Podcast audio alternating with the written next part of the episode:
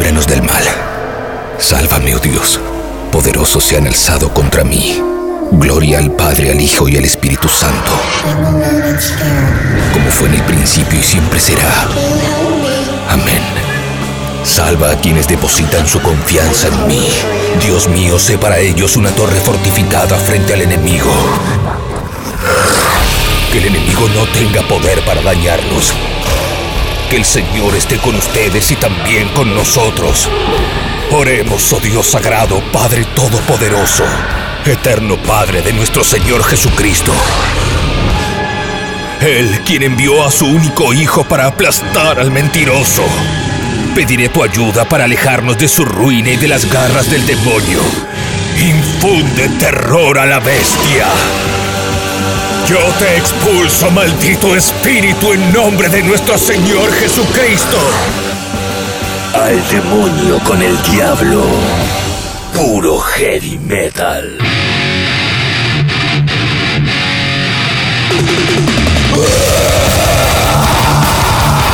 Al demonio con el diablo estamos comenzando un nuevo programa. En el formato habitual siempre comenzamos con la década del 80, estamos llegando al final de este repaso por los años dorados del heavy metal clásico. Y cuando digo clásico me refiero a los artistas clásicos de cada uno de los géneros y subgéneros del metal en los 80.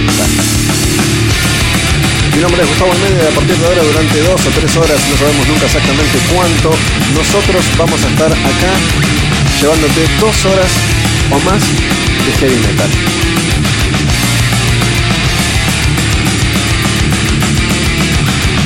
Y estamos arrancando con Pestilence.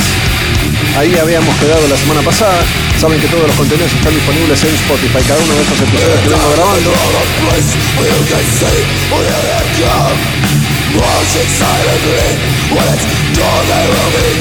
Aunque el estreno es los domingos a las 22 horas desde la plataforma tabernaodinlive.com.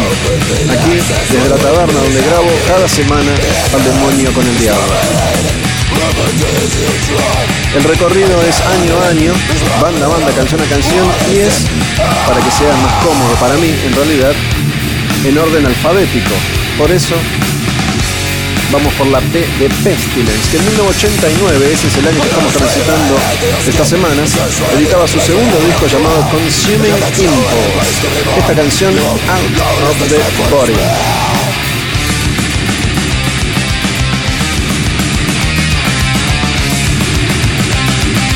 Pestilence, como les había contado en el lanzamiento del disco anterior, es una banda holandesa que empezó con un sonido más rayero y se fue corriendo rápidamente hacia un death metal clásico con este Consuming Impulse y después, más adelante en su historia, va a correrse hacia un death metal más técnico. Pero estamos en eh, la primera etapa de la banda, en su segundo disco, el último, con el vocalista Martin Van Drunen, un tipo muy particular dueño de una de esas voces podridas pero características, que se iba a ir de Pestilence después de editar este segundo disco Consuming Impulse para formar su propia banda Aspects.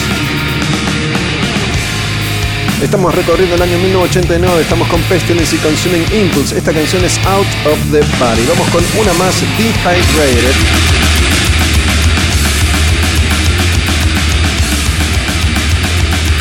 Así empezamos, es una cuestión azarosa. Se puede empezar de arriba, se puede empezar de abajo, se puede empezar en el medio con canciones más melódicas o menos, más pesadas o menos. Hoy, hoy tocó Pestilence.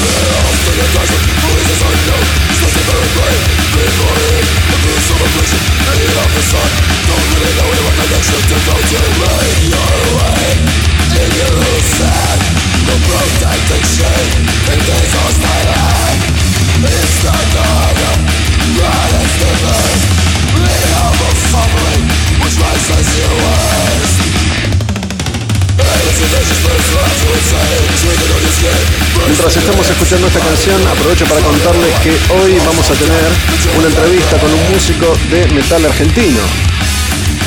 Hoy voy a estar hablando con Sergio Conforti de Los Antiguos. El disco, el disco que vamos a repasar, el disco que va a servir de eje, aunque siempre nos corremos y hacemos un repaso general por la charla, de acuerdo hacia dónde va pintando la conversación. Pero bueno, el disco que nos va a servir como punto de partida es el último, se llama Oro para las Naves. Eso va a ser en un ratito. Y más adelante también en el programa les voy a contar cómo se grabó otro clásico del metal extremo. Venimos de Down y Nola. Y hoy te voy a contar cómo se grabó Transylvanian Hunger de Dark Throne. Linda historia de black metal noruego en el mejor momento del black metal noruego.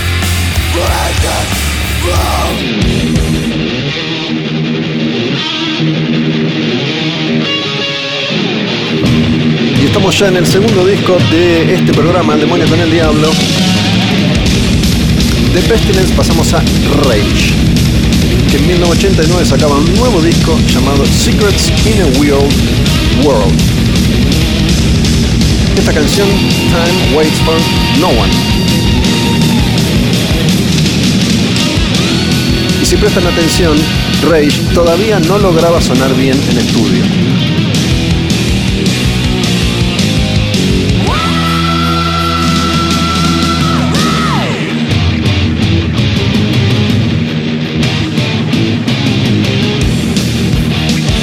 Estamos ya en el cuarto disco de la banda.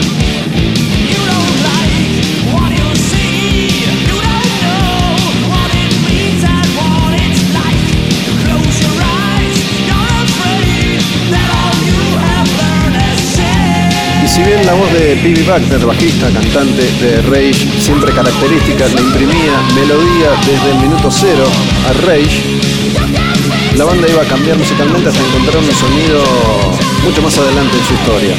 De todas maneras han ido explorando en los distintos matices del universo del heavy metal alemán. Acá todavía eran una banda más eh.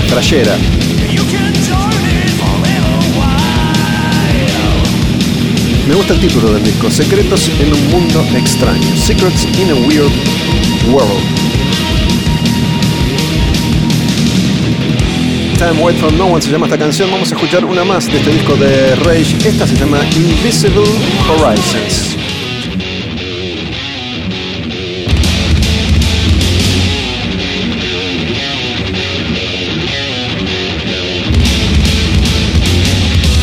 Y hay otro detalle al que pueden prestar la atención.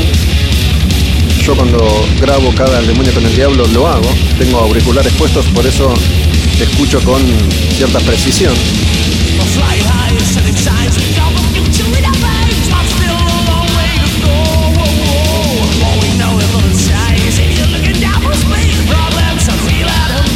Y me refiero que en este repaso que venimos haciendo ya desde hace varios meses, uno no solo puede apreciar la diferencia de bandas y sus características, la diferencia de géneros, cómo fue evolucionando el heavy metal, cómo se fueron abriendo distintos portales con artistas que experimentaban desde todos los puntos extremos que ofrecía el heavy metal entonces. Y de esa misma manera, si uno presta atención, se puede dar cuenta cómo los sonidos de los discos y de las bandas también establecen diferencias. No solo los sonidos por la propuesta artística de cada grupo, sino también por las condiciones en las que grababan, por los productores con los que trabajaban, por la experiencia, por el sonido buscado, por los presupuestos. Si uno tiene en cuenta esto en los 80 y en los 90 también, las diferencias se notaban más. Hoy creo que la mayoría de los grupos que acceden a grabar lo hacen en condiciones notables. Es raro que una banda hoy edite un disco que suene mal. A no ser que decidan editarlo de esa manera, que digan, no importa, sale igual. En esta época, en los 80, tenían que adaptarse a las condiciones que estaban ahí disponibles para cada uno de los grupos. Rage estaba en un sello alemán que se llama Noise, que fue muy, muy importante para el lanzamiento, no solo de bandas alemanas, sino europeas y también americanas. Ahí estuvo Rage, estuvo una banda que vamos a escuchar en un ratito, Running Wild, Goigo, Sabbath y sobre todo Halloween, Creator. Gran parte del metal europeo pasó por Noise. Y bueno, tengan en cuenta esto que acabo de decirles, porque de Pestilence pasamos a Rage. Y de Rage nos vamos a la mierda, mira, Repulsion. Este es un verdadero clásico del metal extremo de todos los tiempos. ¿Por qué? En gran medida porque suena como el objeto.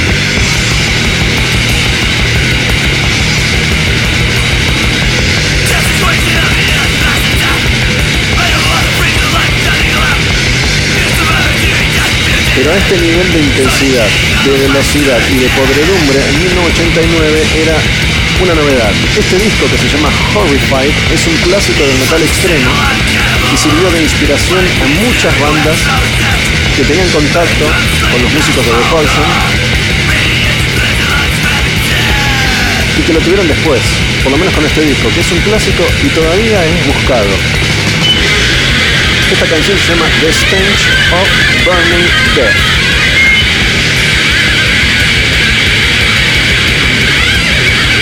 El disco, repito, es Horrified y es un clásico de eso que a esta altura, junto con bandas como Nathan Death, por ejemplo, se llamaba Grindcore o Crash. Era una mezcla de death con hardcore, un crossover mucho más extremo que el de DIY o COC, por ejemplo. La canción que viene es Black Breath.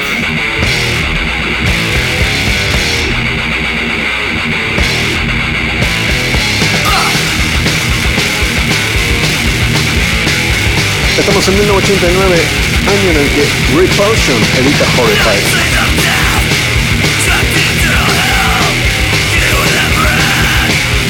Hay un documental dando vueltas por ahí, lo encuentran en YouTube, sobre el grindcore, y aparecen todas estas bandas, y es muy interesante para ponerse al tanto de lo que era la búsqueda de lo extremo en esa época. La experimentación, el espacio que había para que jóvenes de todo el mundo intentaran hacer lo suyo. Incluso acá si prestas atención, como que se escucha algo ahí de fondo, una especie de electricidad constante, ¿no? Como si hubiera alguien electrocutándose mientras el grupo está grabando el disco. Vamos a ir con una más porque son cortitas. Esta se llama Acid Bath.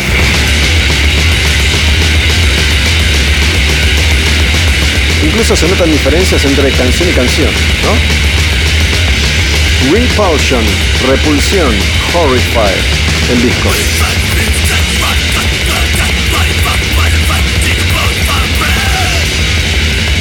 Al baterista de esta banda lo estudiaban para ver cómo hacía para tocar tan rápido.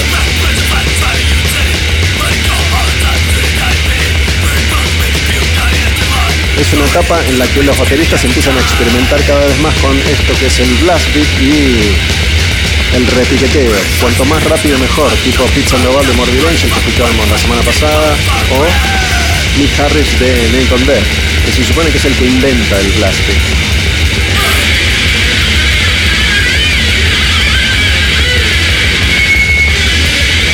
Puede llegar a ser perturbador, ¿no? Escuchar esta música si uno no está en el lugar indicado.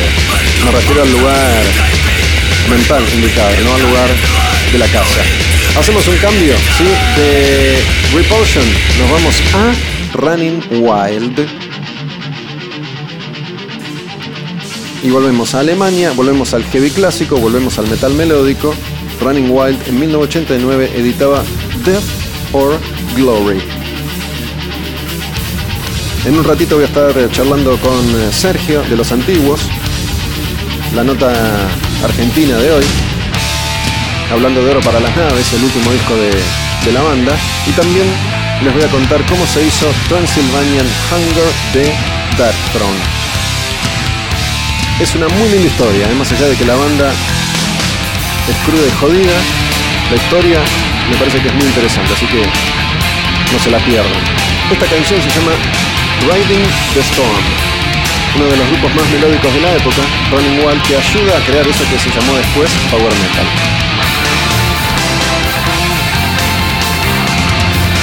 ¿Se acuerdan que hemos hablado de ellos? Ya a esta altura, todos los discos tenían que ver con los piratas y la piratería. Hablamos del mar, ¿no?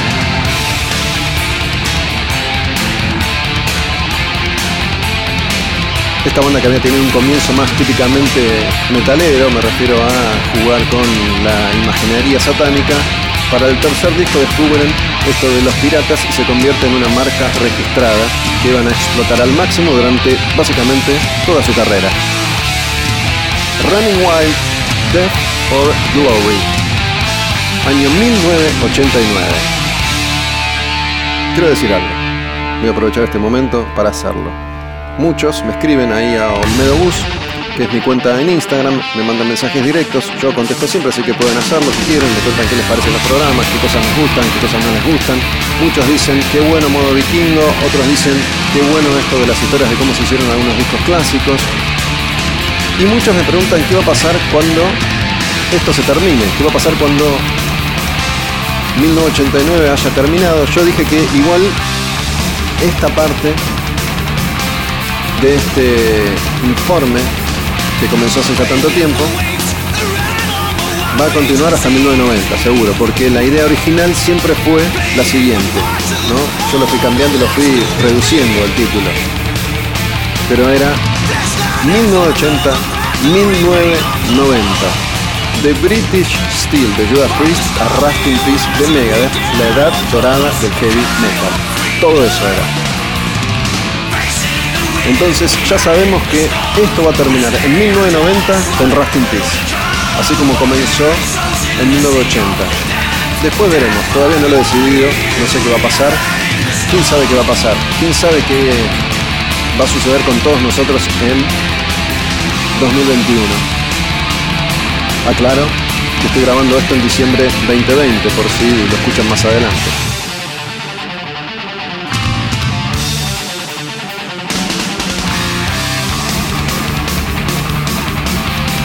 Esta canción se llama Riding the Storm.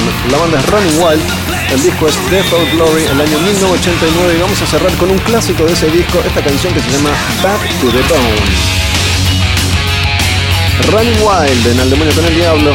Estreno domingos a las 22 horas desde la plataforma tabernaodinlive.com. Cada lunes, después de cada estreno de domingo, el episodio se sube a Spotify.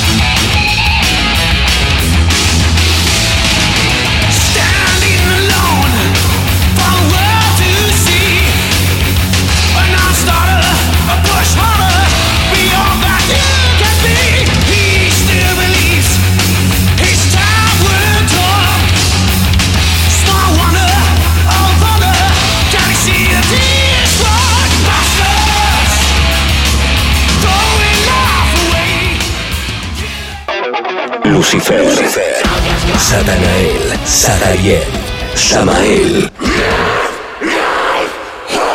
Expulsado del cielo, trajo muerte al mundo. Al demonio con el diablo. Puro heavy metal.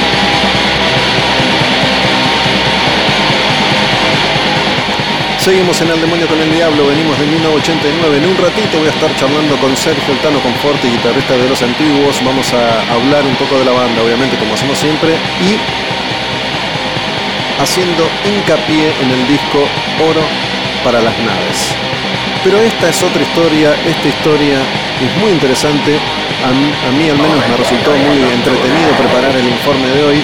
Te voy a empezar a contar cómo se grabó uno de los grandes clásicos del black metal noruego, de esa escena de primera mitad de los 90, cuando Noruega entraba al mapa internacional del metal por lo que pasaba en ese espacio en el bosque. Te voy a contar cómo se hizo Transylvanian Hunger de Dark Throne. Anticipo algo, el sonido es este, de principio a fin. Así que hay que aguantar, ¿eh? Hay gente que disfruta este sonido, hay gente que no lo tolera, hay gente que todavía no aprendió, hay gente que aprenderá y gente que está descubriendo la crudeza del verdadero, del true black metal de Noruega. La historia comienza con una noticia, que en ese momento terminó recorriendo el mundo, sobre todo el mundo del metal y del rock. En 1993, Varg Vikernes, de la banda Bursum, asesinó a Euronymous de la banda Mayhem de varias puñaladas. Condenado a pasar una vida en prisión, quedó en libertad condicional tras 16 años de encierro. Este incidente es el que puso al entonces incipiente black metal noruego en el mapa. Lo que no había podido hacer la música, lo hizo el escándalo. Estamos hablando de un enfrentamiento, de una historia muy conocida, hay películas, hay series, hay libros. Var Vikernes, Count Grishnak, de Bursum. Bursum era su banda, era una banda de un solo integrante, él.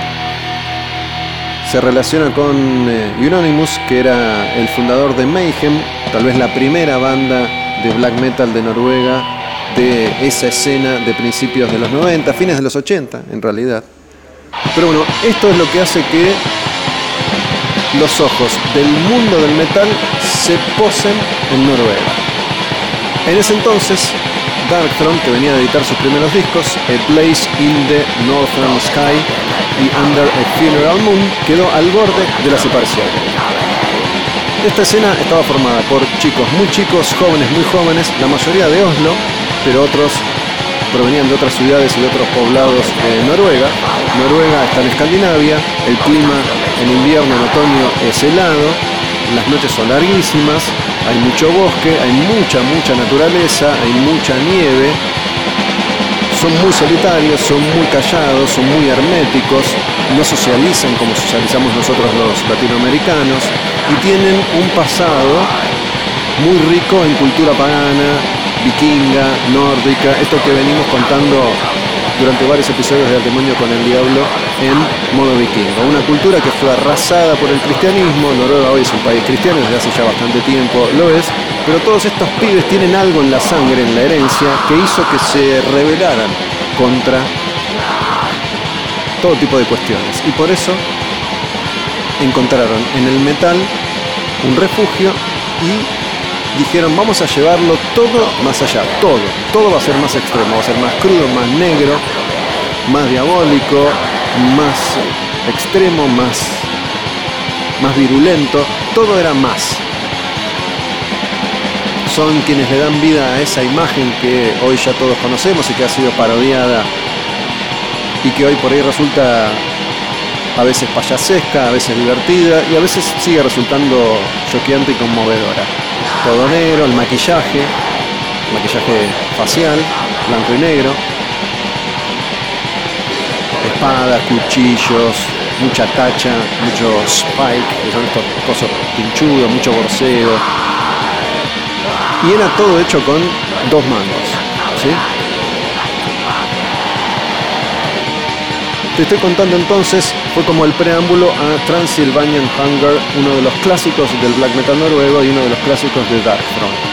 Dice Fenris, Fenris es uno de los dos integrantes, Darkthrone es un dúo en definitiva. Dice Fenris, que es baterista, pero que además toca la guitarra, toca el bajo. Escuchen, se van a dar cuenta. No éramos buenos para comunicarnos en aquel entonces, dice Fenris, uno de los dos líderes de esta banda. El otro es Nocturno Culto. No volvimos a ensayar después de la salida de Under a Funeral Moon. Tenían una doble vida como casi todos los jóvenes, tenían trabajos comunes durante el día y descontrol de noche. Bebían mucho, algunos se drogaban mucho. Entonces, después de haber sacado dos discos y ante la atención causada por el asesinato de Hieronymus y esta noticia que recorre el mundo, frenan. La escena del black de Noruega recién queda completamente establecida a mediados de los 90 tras la muerte de Euronymous y estos jóvenes eran vistos como, como unos raros, unos bizarros, unos demonios, unos freaks en definitiva.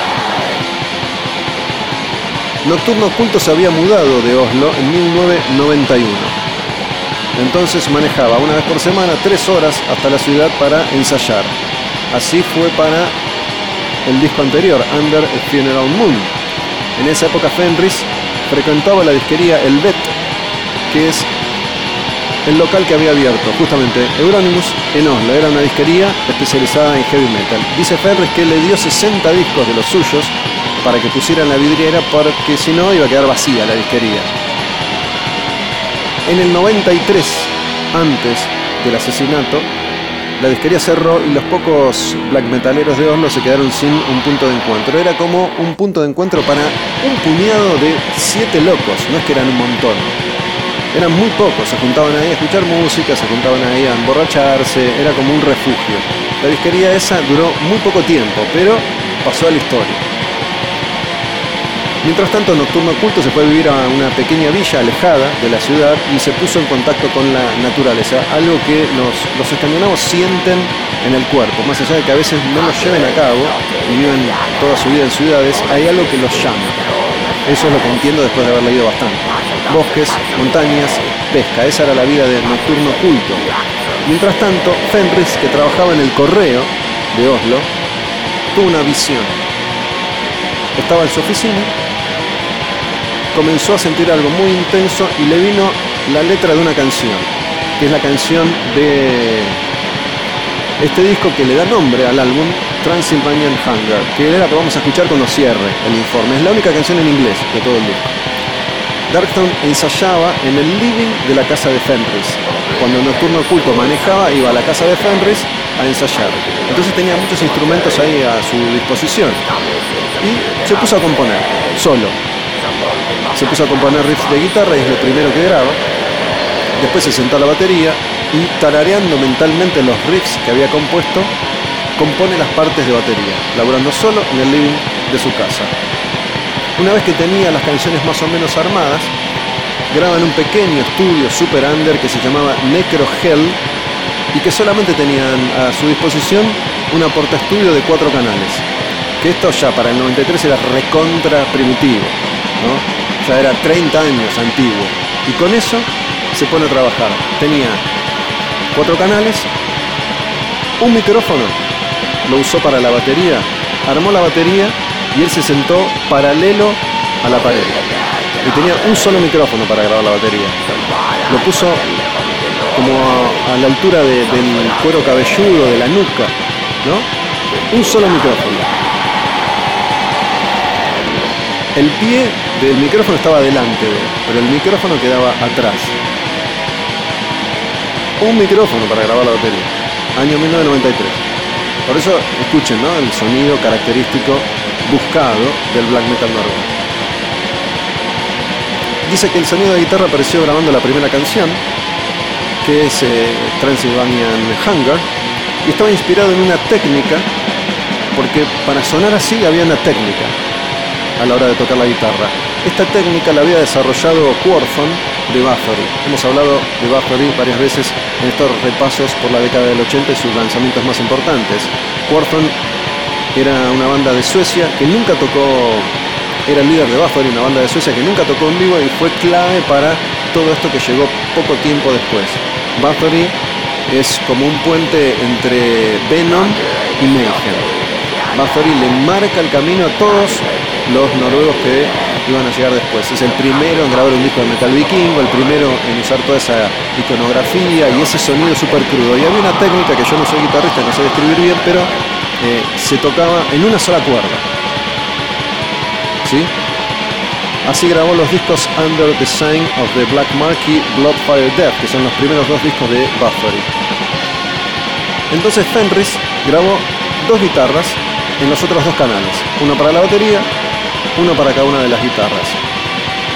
El que de alguna manera mejora esa técnica para tocar black metal es justamente Euronymous de Mayhem. Pero él incorpora un detalle y es tocar más cuerdas de la guitarra en lugar de una sola para que las cuerdas resuenen y creen otro sonido. En cambio Fenris, que no sabía tocar bien la guitarra, lo que hizo fue utilizar el estilo más primitivo de Quorthon.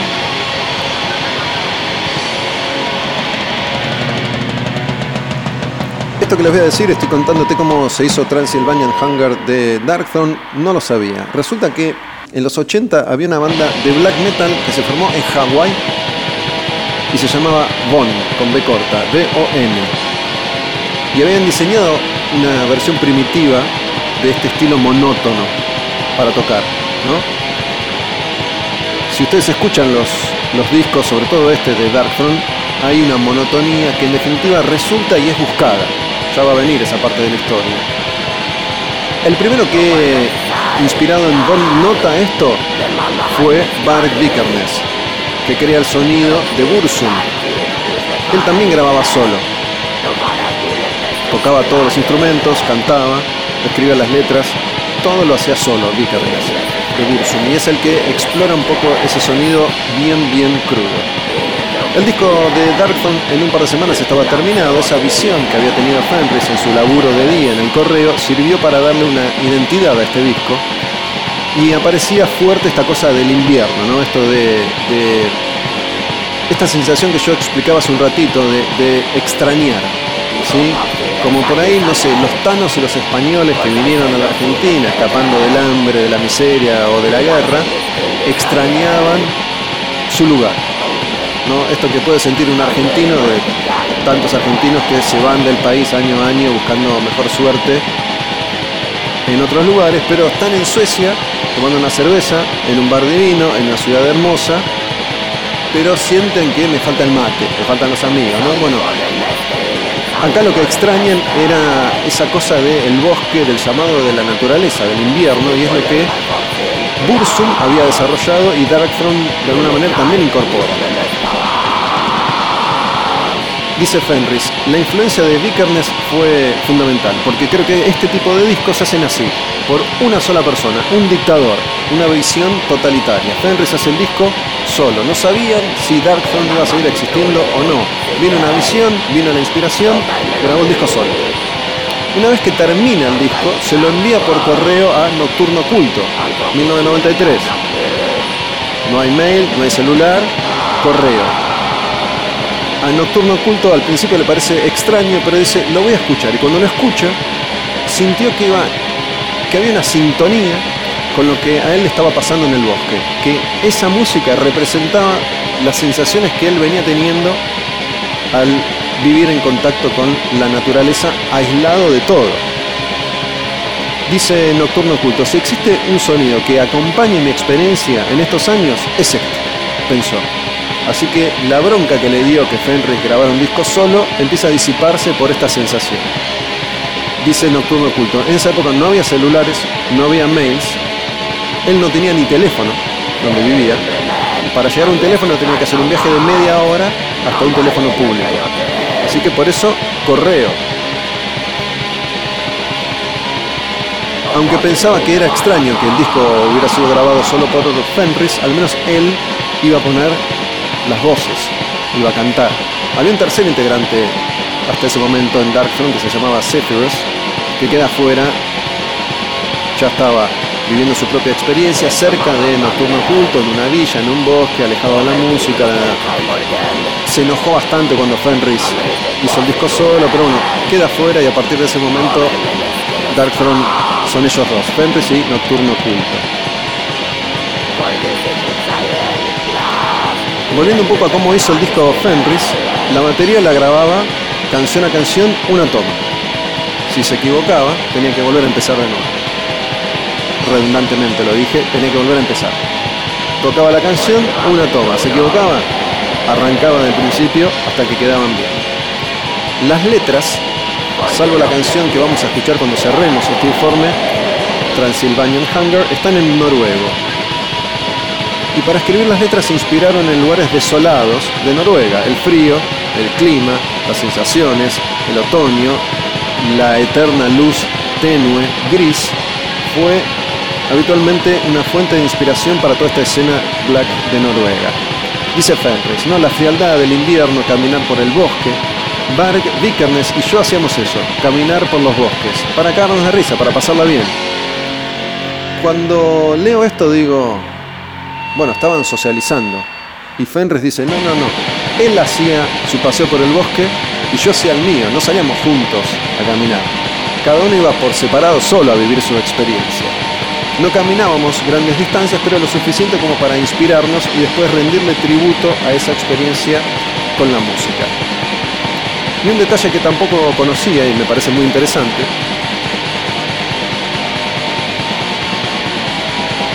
es que Bart Vikernes desde la cárcel colabora en varias letras de este disco de Darkthrone. Hubo un intercambio entre los dos que se dio en las semanas anteriores y posteriores al asesinato de Euronymous. Empieza cuando Vikernes ya lo había matado, pero todavía no sabían que había sido él y todavía no lo habían encarcelado. Entonces Fenris tenía un intercambio con Vikernes sin saber que él había matado a Euronymous. Y Fenris estaba muerto de miedo, porque poco tiempo antes de ese incidente había recibido una carta anónima de Suecia y la carta era como una lápida y en la lápida decía Euronymous. Y cuando Fenris le cuenta a Vikernes, che, mirá, mirá la carta que había recibido yo, es, coincidencia, se la voy a llevar a la policía. Y Vikernes dice, no, no, no seas boludo, no la lleves. Vikernes nunca le dice, soy yo el que mató a Euronymous, ¿no?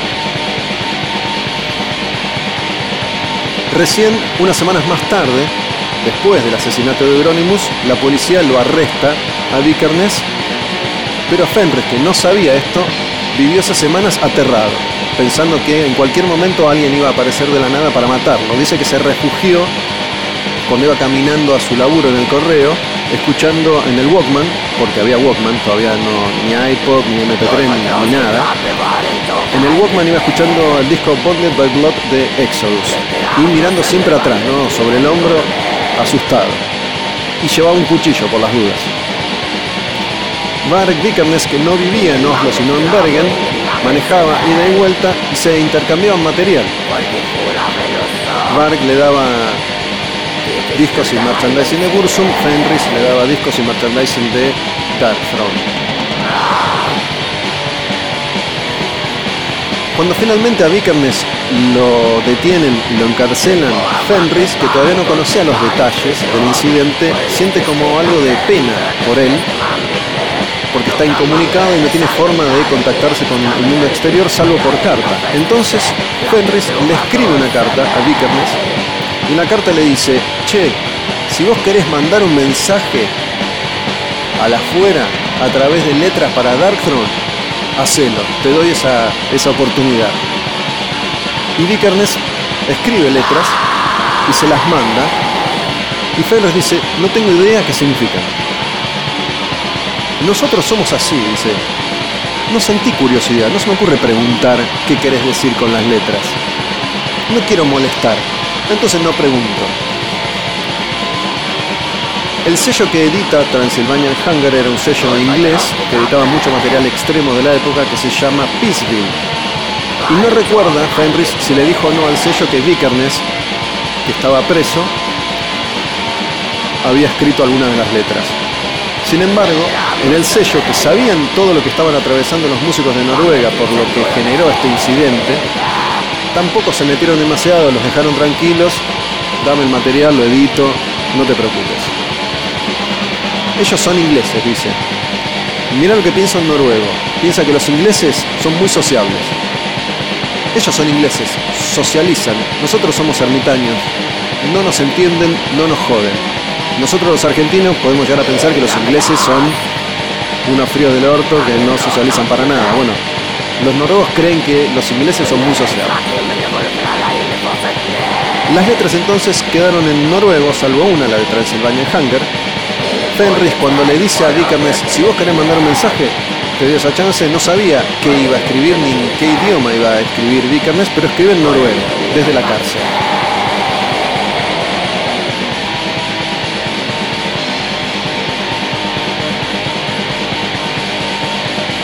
Fenris cuenta cómo es que él decide también escribir casi todas las canciones menos una en noruego.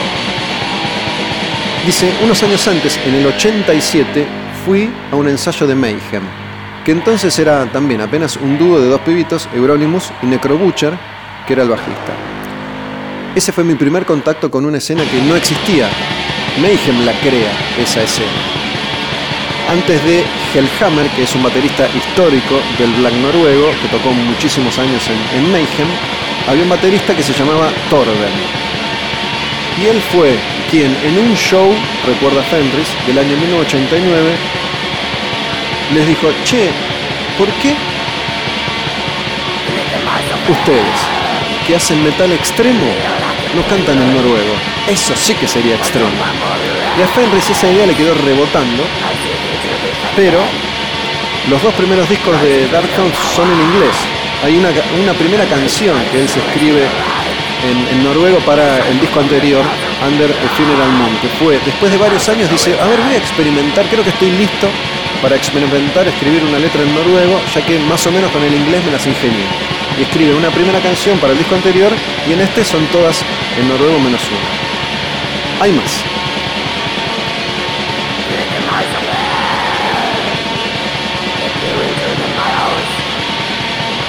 El primer vocalista de Mayhem era un sueco que se, hacía llamar Dead, muerto. Dead efectivamente se murió. Vivía en un espacio que le había conseguido Euronymous, una especie de, galpón granero. Agarró una escopeta y se voló la cabeza de un escopetazo. ¿no? Hay, toda, toda esta mitología tiene que ver con que Euronymous encuentra el cuerpo, no lo, no denuncia enseguida que se había matado, le sacan fotos, supuestamente agarra un pedazo de cráneo y se arma unos colgantes que, reparte a un selecto grupo de integrantes del true black metal. Hay un montón de mitología y leyenda que en definitiva nunca se sabe si es verdad o no. Lo cierto es que sí hicieron fotos porque las fotos son conocidas. Le sacó una foto al pie que se acaba de volar la cabeza.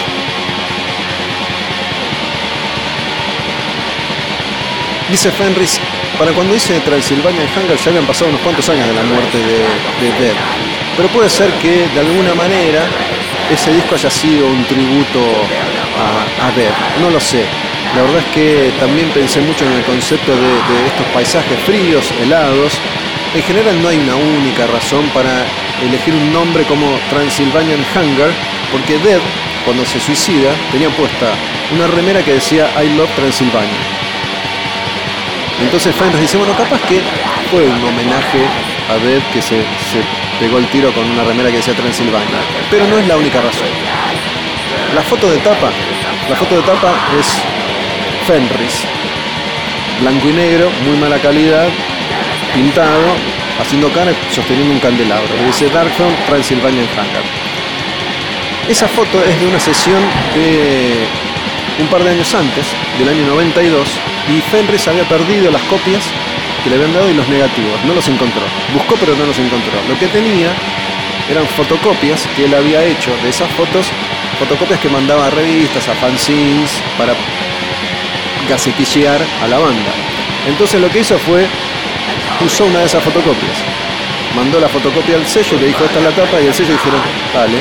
Por eso la tapa es más cruda todavía que la de los dos discos anteriores. Dice Fenris, los, los riffs de- del disco no son muy originales, la verdad en esa época, ya, estamos hablando de 93, 94, si bien yo me inspiré en Mayhem y Bursum, ya había otras bandas de la misma escena black noruega, como Gorgoroth, Emperor, Enslaved, Immortal, que también tocaban esos riffs. La diferencia es que esas eran bandas y yo hice el disco solo. La producción, el sonido, la monotonía esta, que tiene que ver con las limitaciones, con que lo hizo solo y con que encontró ahí un concepto que profundizó, la monotonía de Transylvanian Hunger es lo que hace la diferencia. Por otro lado, dice es un disco muy triste, es un disco muy emocional. En ese momento alguien dijo, ¿qué le pasa a los noruegos? Demasiado black y poco metal. No es un disco muy heavy. Si hoy escuchamos esto, no sé qué pueden pensar ustedes que están siguiendo al demonio con el diablo. ¿Es muy heavy esto o no? ¿Esto es más heavy que Painkiller de Judas Priest? ¿O no? ¿Que Master of de Metallica, que Raining Blood de Slayer? ¿O simplemente es más crudo y monótono? ¿Qué es? ¿Cuál es el concepto de heavy? ¿No? El comentario fue ese, esto es muy black, es muy negro, muy triste, muy oscuro, pero ¿y el metal? Porque si lo pensás así, es como un ruido de fondo que si vos pones un disco que suene, que tenga un sonido poderoso, impactante, Rust in Peace de Megadeth, podés decir, pará, eh, Megadeth es más heavy que. Si vos pones Sad But True de Metallica, que tiene un sonido que golpea el pecho, puedes pensar que es más heavy en esencia que esto.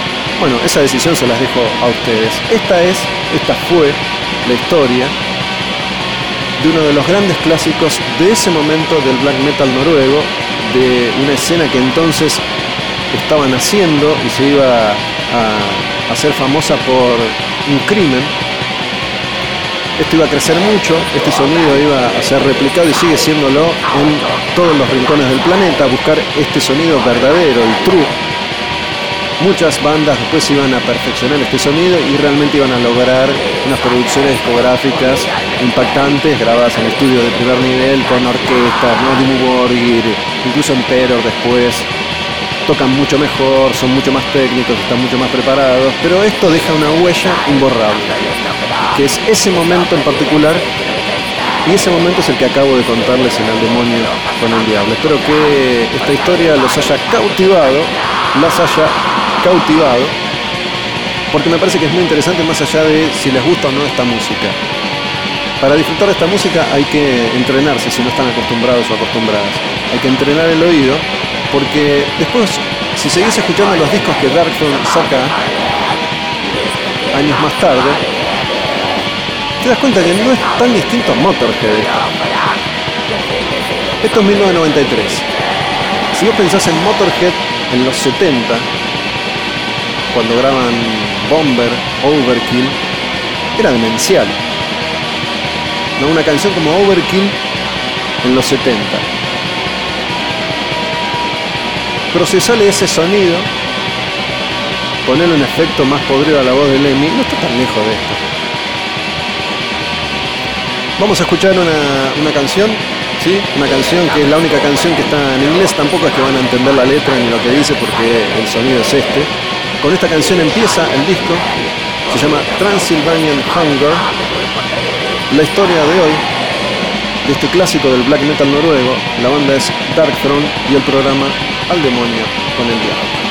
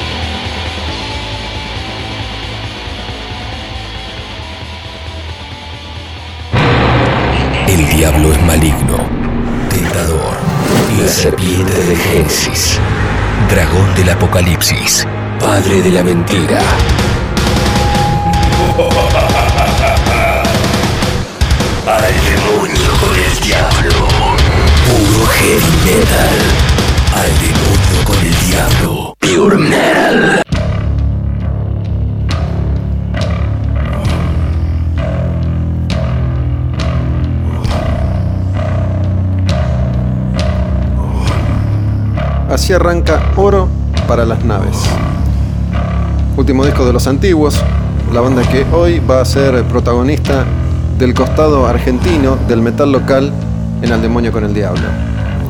Hace un rato ya que venimos hablando en cada programa con un músico argentino en particular.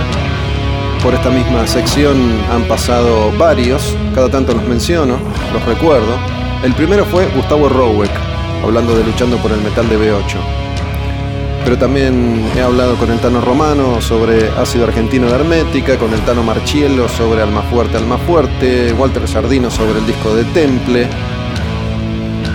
En los últimos programas estuvieron Canario de Plan 4, habló y hablamos del disco en mil pedazos, Cristian de Avernal por La Quimera de la Perfección. Bueno, son muchos los músicos que han sido protagonistas de esta sección de Al Demonio con el Diablo. Jaf hablando de Riff 7. Hoy voy a charlar con Sergio Conforti, que es guitarrista de los antiguos. Le dicen el Tano, ¿qué haces, loco? ¿Todo bien? Gracias, todo bien. ¿Ese disco vos lo grabaste, La Quimera de la Perfección? No, No. no, no. Yo de, de Avernal participé del 2004 al 2014. Yo participé del Sangriento, del Mesías y de Requiem para los Rebeldes. Ahí está, ahí está. Bueno, Sergio también había tocado en Avernal. La, la primera banda que formaste después de Avernal fue esta, Los Antiguos? Eh, la formé estando en Avernal. Estando. Sí, sí, estuve como dos años en paralelo tocando con, con los dos proyectos, hasta que después me quedé, me quedé solamente tocando en los antiguos. Bueno, esto te lo cuento a vos y vuelvo, vuelvo a compartirlo porque en algunos casos, la mayoría de las veces, yo llamo al Tano Romano y le digo, che, Tano, hablamos de ácido argentino, dale. Llamo a Walter Mesa le digo, Walter, hablemos de Orcas, el disco de Orcas, dale. Pero en estas eh, últimas oportunidades, cuando he vuelto a grabar cara a cara con los artistas, solamente había hecho una nota con Roweck cara a cara este año y arrancó la cuarentena. A Cristian de Avernal y a Canario de Plan 4 les dije, bueno, elijan ustedes un disco de sus bandas, porque por otro lado no hay un clásico característico, me parece a mí, de Avernal, de Plan 4 o de los antiguos. Yo te dije, ¿cuál es el disco clásico? Vos me dijiste el primero, pero prefiero hablar de este. Sí, porque de repente Oro para las Naves es el disco que no llegamos a, a presentar, es el disco que trabajamos un montón. Eh, yo creo que se va a convertir en un gran clásico de los antiguos, pero el sello que dejamos con Simple, que fue el primero, eh, por cómo lo,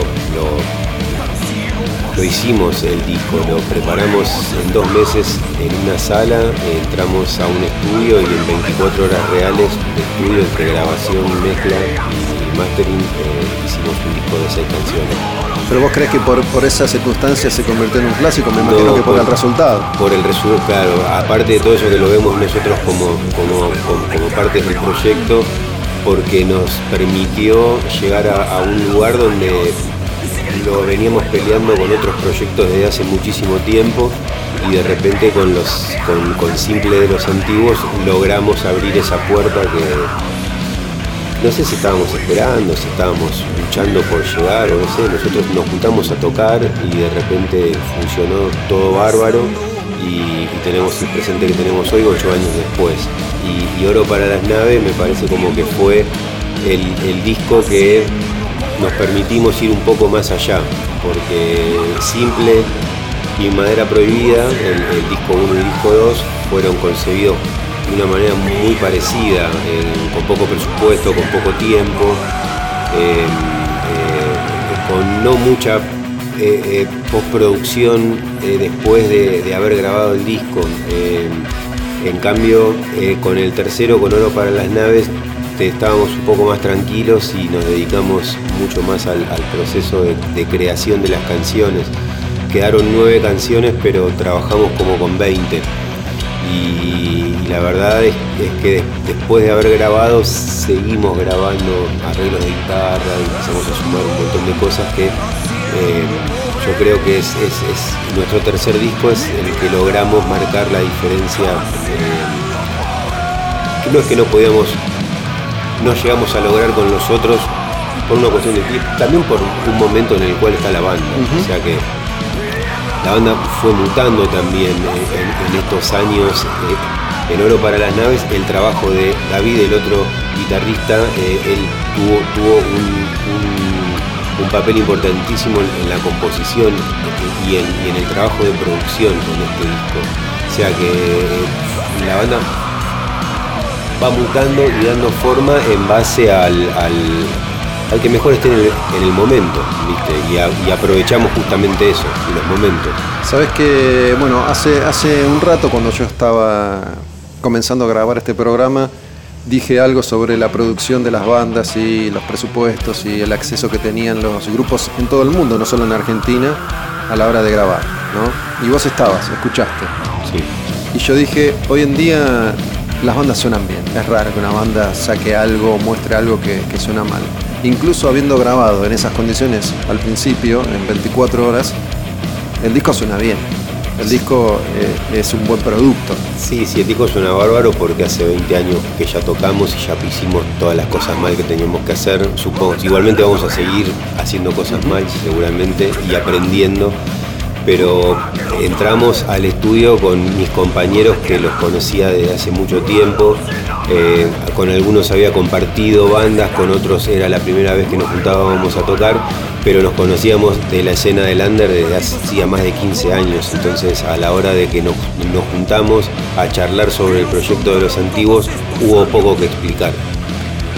Vos recién decías que para, para el último disco, Oro para las Naves, tuvieron un presupuesto y un tiempo considerable para, trabajarlo y que el grupo, sin embargo, eh, creció muy rápido, ¿no? Es una de esas bandas que teniendo en cuenta la realidad argentina, el tamaño de la escena de heavy metal en la Argentina, es un grupo que creció rápido, que enseguida se hizo un nombre, se hizo un espacio.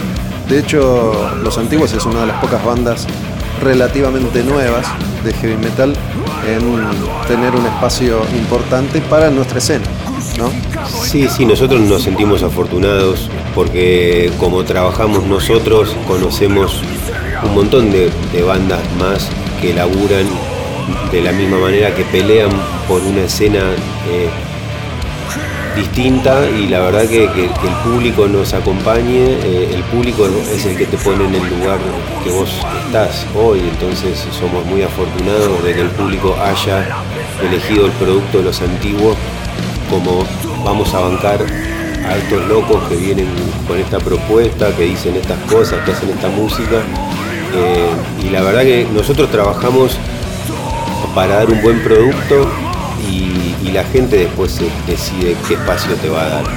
Yo desde acá, desde afuera, lo que te puedo decir es que seguramente por esto que vos venís mencionando, ¿no? la experiencia y que en definitiva los astros se alinearan. Pero el grupo creo que lo tiene todo, ¿no? El nombre está bueno.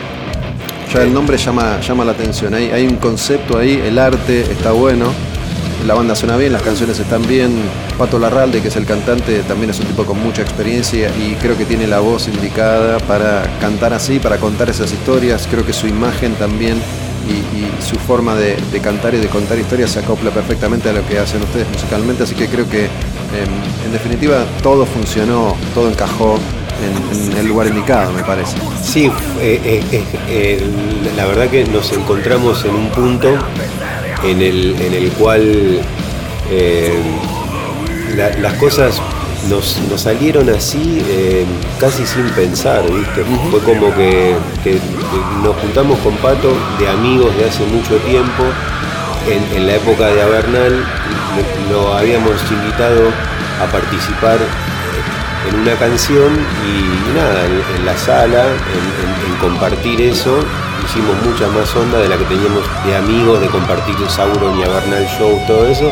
Y en un momento le comenté, le digo, che, viejo, tengo unas canciones, le digo que, eran muy, muy rockeras para Bernal, le digo, pero me parecía que estaban buenas, y me dijo, grabalas y las vemos. Se las pasé y me dijo, tenemos que hacer un disco, me dijo, eh, están buenísimas.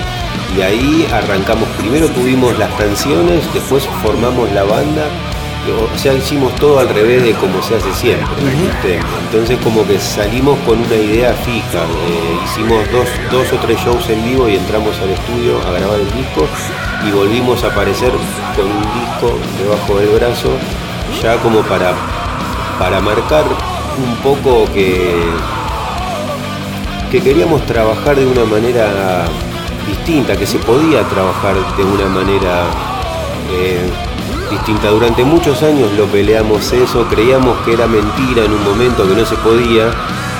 Y Sergio, eh, eh, de los Natas, de Ararat, sus, sus proyectos Soldati, fue el que nos abrió la puerta en la época que yo estaba con Avernal, fue el, que nos, hizo ver que era real, eh, dándonos un espacio en, su motoclub, en, el Sudamérica de Slaps que hacía, eh, tratándote como un artista, ¿entendés? abriéndote la puerta y respetando tu propuesta y, la verdad que nos dio más ganas de seguir peleando por algo que nos dimos cuenta que, no era mentira, ¿viste? Porque la escena también está un, poco separada en, en, los que pagan por tocar y los que no. Y eso es algo que nosotros también salimos con una idea fija a pelear con el hacha y el escudo, aprovechando que estamos acá en, la vikingueada. Salimos con la nave, con, con a, a, pelear por un montón de cosas que, que, verdaderamente nos rompieron las pelotas durante mucho tiempo. No pagar, por ejemplo, para tocar. Eh, jamás puse un mango para tocar en ningún lado. Y, y los pibes lo tienen que entender eso. Hay, hay, hay, bandas que no, que creen que si no se paga no se toca. Uh -huh. ¿Entendés? Entonces cada uno cree lo, lo que quiere. Yo no voy no, lo voy, no, voy a obligar a nadie a, hacer algo que no quiera, pero hay otro camino y el camino es posible, es el más largo, es el que más cuesta, el que tenés que pelear. Yo me di cuenta cuando era joven, cuando era chico, y empecé desde ahí y me fui cruzando con toda esta gente que hablamos desde, desde que arrancamos con la nota y me di cuenta que había mucha gente que peleaba por lo mismo no solamente en el metal, en distintas escenas. Cadena Perpetua hace lo mismo. En el punk, Eterna lo hace con el hardcore punk, lo hace Pez también con su rock, folk con toda la, cosa. Entonces, como que hay mucha gente que piensa de la misma manera. Y como que los antiguos vinimos también un poco como, como con una propuesta musical y con una ideología también. Bueno, me imagino que cualquiera que esté escuchando se puede identificar, sea o no músico o música, digo, es algo que se puede aplicar a, cualquier aspecto o en cualquier ámbito de la vida. Pero mm, cuando, cuando los antiguos era una idea, ¿no? Antes de que aparecieran las, las primeras canciones, eh, ese, ese concepto o eso que pensaron, ¿qué tanto tiene que ver con lo que finalmente fue el primer disco? Sí, está reflejado en, en la música, en la energía, en la, en la carga enérgica de la música, en las letras de Pato, eh, hay un poco de bronca en, en la composición y, y, en, lo que Pato dice, como dijiste recién vos, eh, las cosas que él, que él transmite. Eh, como que nos dio toda esa fuerza y energía para arrancar, bueno, tenemos tantos años haciéndolo, vayamos una vez más, o, o sea, nos la jugábamos una vez más. Me acuerdo cuando fuimos a buscar el primer disco de los antiguos con Pato, yo estaba sin trabajo en ese momento y, y había gastado mis últimos ahorros en. Estamos en la puerta de la replicadora, un día de lluvia con Pato, con 500 discos abajo del brazo y yo sin laburo. Digo, otra vez lo hice. Digo, ¿entendés? Otra vez vuelvo a creer en esto, otra vez vuelvo a confiar. Y lo voy a seguir haciendo. Estabas conforme, estabas confiado. Estaba confiado en que esta, en que esta vez con, con, con, con mis compañeros, con, con lo que planificábamos, con lo que veíamos en conjunto como banda, con lo que nos, nos propusimos en la sala y nos salió, eh, estábamos entusiasmadísimos y estábamos reconfiados. Bueno, otra de las cosas que, me parece que, encajan muy bien en el concepto de la banda tiene que ver con todo, me parece, ya con, los títulos de los discos y de las canciones, ¿no? Esto de oro para las naves, creo que inmediatamente llama la atención. Digo, no sé si tiene algún tipo de explicación concreta o no, debe tenerla. Sí, tiene, tiene una, explicación porque el concepto de la banda es. Eh, muy, muy del palo alienígena. Y bueno, se sabe que el oro es el gran conductor de toda energía. Eh, se dice que vienen acá a buscar el oro para llevar y hacer sus, mundos perfectos. Eh, y es como que el oro para las naves sería esa energía que nosotros necesitamos de la gente. La nave somos nosotros y el oro es el público que nos alimenta todo el tiempo con, esto, con el apoyo, con, el acompañamiento. Y es como que nosotros necesitamos ese oro para que nuestra nave siga funcionando. ¿Cómo, cómo es eh, lo del oro y los alienígenas? Yo no sabía eso. Bueno, hay distintas teorías de que vienen a llevarse eh, los minerales que necesitan para poder seguir construyendo las cosas que no consiguen en otros lugares, se las vienen a buscar al planeta Tierra. Pero el, que es experto en el tema alienígena y puede ir muchísimo más profundo que yo es Pato, eh, que está muy metido con el tema, con el tema de, los alienígenas, de, lo que es los viajeros interestelares. Bueno, para, quienes no hayan escuchado todavía este disco de los antiguos, Oro para las Naves, que suena mientras vamos charlando con Sergio, Sergio Oltano, Conforti, guitarrista de los antiguos, en esta entrevista en Al Demonio con el Diablo, la banda local hoy, Los Antiguos. Pero las canciones se llaman No te lo puedo decir, La NASA con dos S, Senda de la Luz Fantasmal, El Coso, Pa el Monstruo. Digo, son, son títulos que bueno, yo lo conozco a Pato y, puedo llegar a imaginarme un poco de dónde puede venir esto. Pero, pero es algo que, resulta atractivo, ¿no? ¿Qué, es el coso, por ejemplo? El coso habla de, ese coso de la noche. Eh, ¿Y es muy claro? Es, ¿La letra es clara? Y si vos eh, en algún momento de tu vida pasaste por ese lugar, eh, lo vas a comprender. O sea que tiene, es, parte de las letras de los antiguos, van en, los tres discos son muy parecidas porque Argentina eh, da un montón de motivos como para que Pato pueda escribir.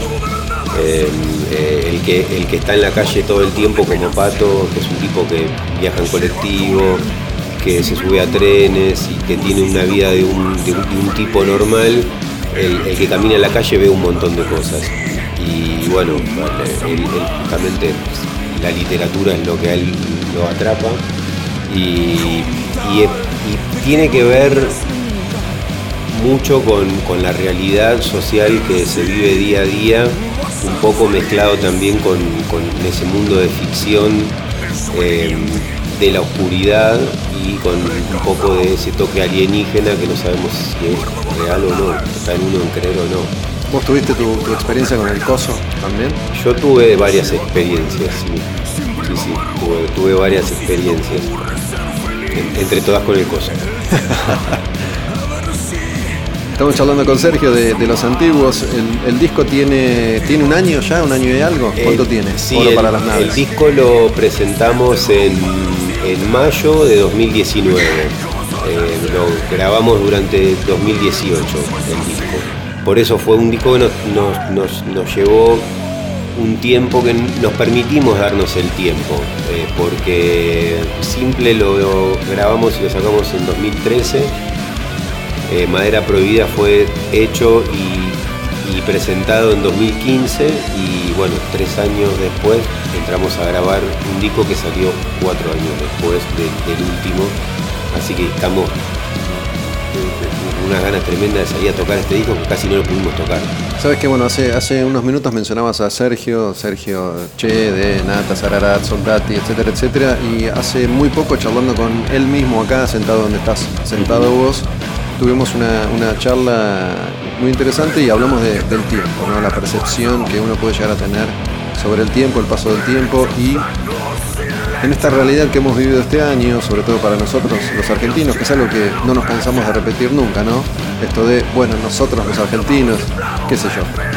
Capaz que en Suecia dicen lo mismo, pero 2018 parece poco, parece poco tiempo, pero la historia ha cambiado muchísimo en estos dos años. ¿no? Muchas veces me encuentro conversando con personas y, por ahí repito esto, pero que me parece es real, en 2018 no es que Argentina estaba muy bien y la, la economía de los argentinos florecía, ¿no? Ya hace unos cuantos años que está, está complicada la cosa.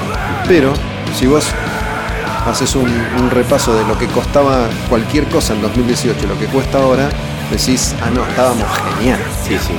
No, en ese sentido parece que no era pasado un montón de tiempo, pero sin embargo no. Digo, ¿cómo lo sentís con respecto a la música? Digo, ¿te parece que hace un montón que, que elaboraron estas canciones o el hecho de no poder tocarlo en vivo hace que, que parezca más nuevo? No, mira, eh, nosotros en este proceso, nosotros teníamos shows casi todos los fines de semana para tocar en este año 2020.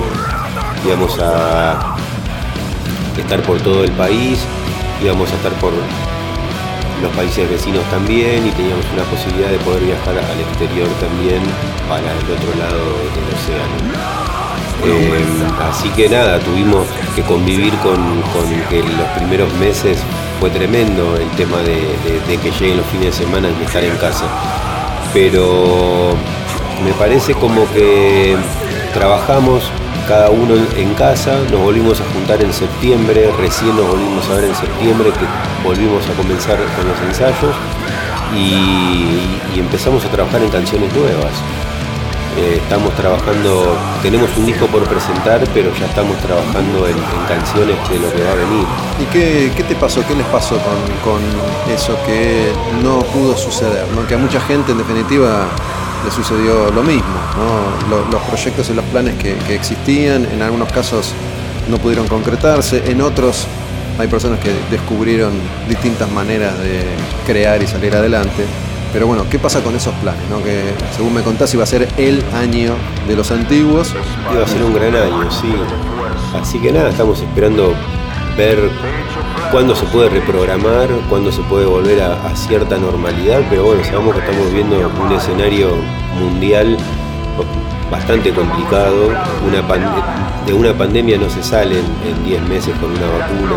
Eh, no sé si vimos o leímos un libro, sabemos que esto lleva un poquito más, a pesar de que la medicina lleva un, unos pasos evolutivos tremendos, me parece como que 2021 todavía va a ser un año complicado, como esa, para poder proyectarlo. Esa, esa experiencia que, que, vos tuviste cuando contabas que con, con 500 discos bajo el brazo y la lluvia y sin laburo confiaste, ¿Sentiste lo mismo este año cuando tenían todo un plan de, girar programado y se cayó? Sentía que era, que era un gran año para los antiguos y que, era producto de todo ese sueño que arrancamos ese día y, y, de todo el trabajo que metimos eh, de, desde el primer día que nos juntamos a tocar hasta, hasta el día que suspendimos la gira del sur por la pandemia. Lo que yo te digo es eso, cuando se, se cae sí. ¿no? el plan. Digo, vos dijiste, para, yo tengo experiencia en esto, tranquilo, o se sobresaltaron. No, no, en lo personal, eh, desde mi parte, eh, respiré hondo y bueno, me lo traté de tomar con, con la tranquilidad que, que correspondía porque bien, porque tenés, lo que tenés que tener en cuenta acá es, es lo que se vive y no lo que le pasa a cada uno. Entonces si te dejas, si te dejas llevar únicamente por lo que te pasa a vos, y sí, bronca, rabia, furia, un montón de cosas que, que decir todo este laburo que hicimos durante todo este tiempo, íbamos a recibir eso que venimos peleando un montón de, de tiempo de el poder salir a tocar todos los fines de semana, el poder llevar nuestro show, el poder llevar nuestra música, nuestras ideas, lo que queremos mostrar, lo que queremos compartir y que nos estén esperando en todos los lugares, que era lo más importante. Vos las ganas las tenés siempre, pero cuando, cuando sabés que te van a esperar, que te van a recibir, que va a ser, que va a estar buenísimo, que nuestras experiencias en shows en lo que es el interior del país es una cosa que no lo podemos creer. Desde la primera vez que fuimos a Neuquén con el primer disco de seis canciones, no lo podíamos creer.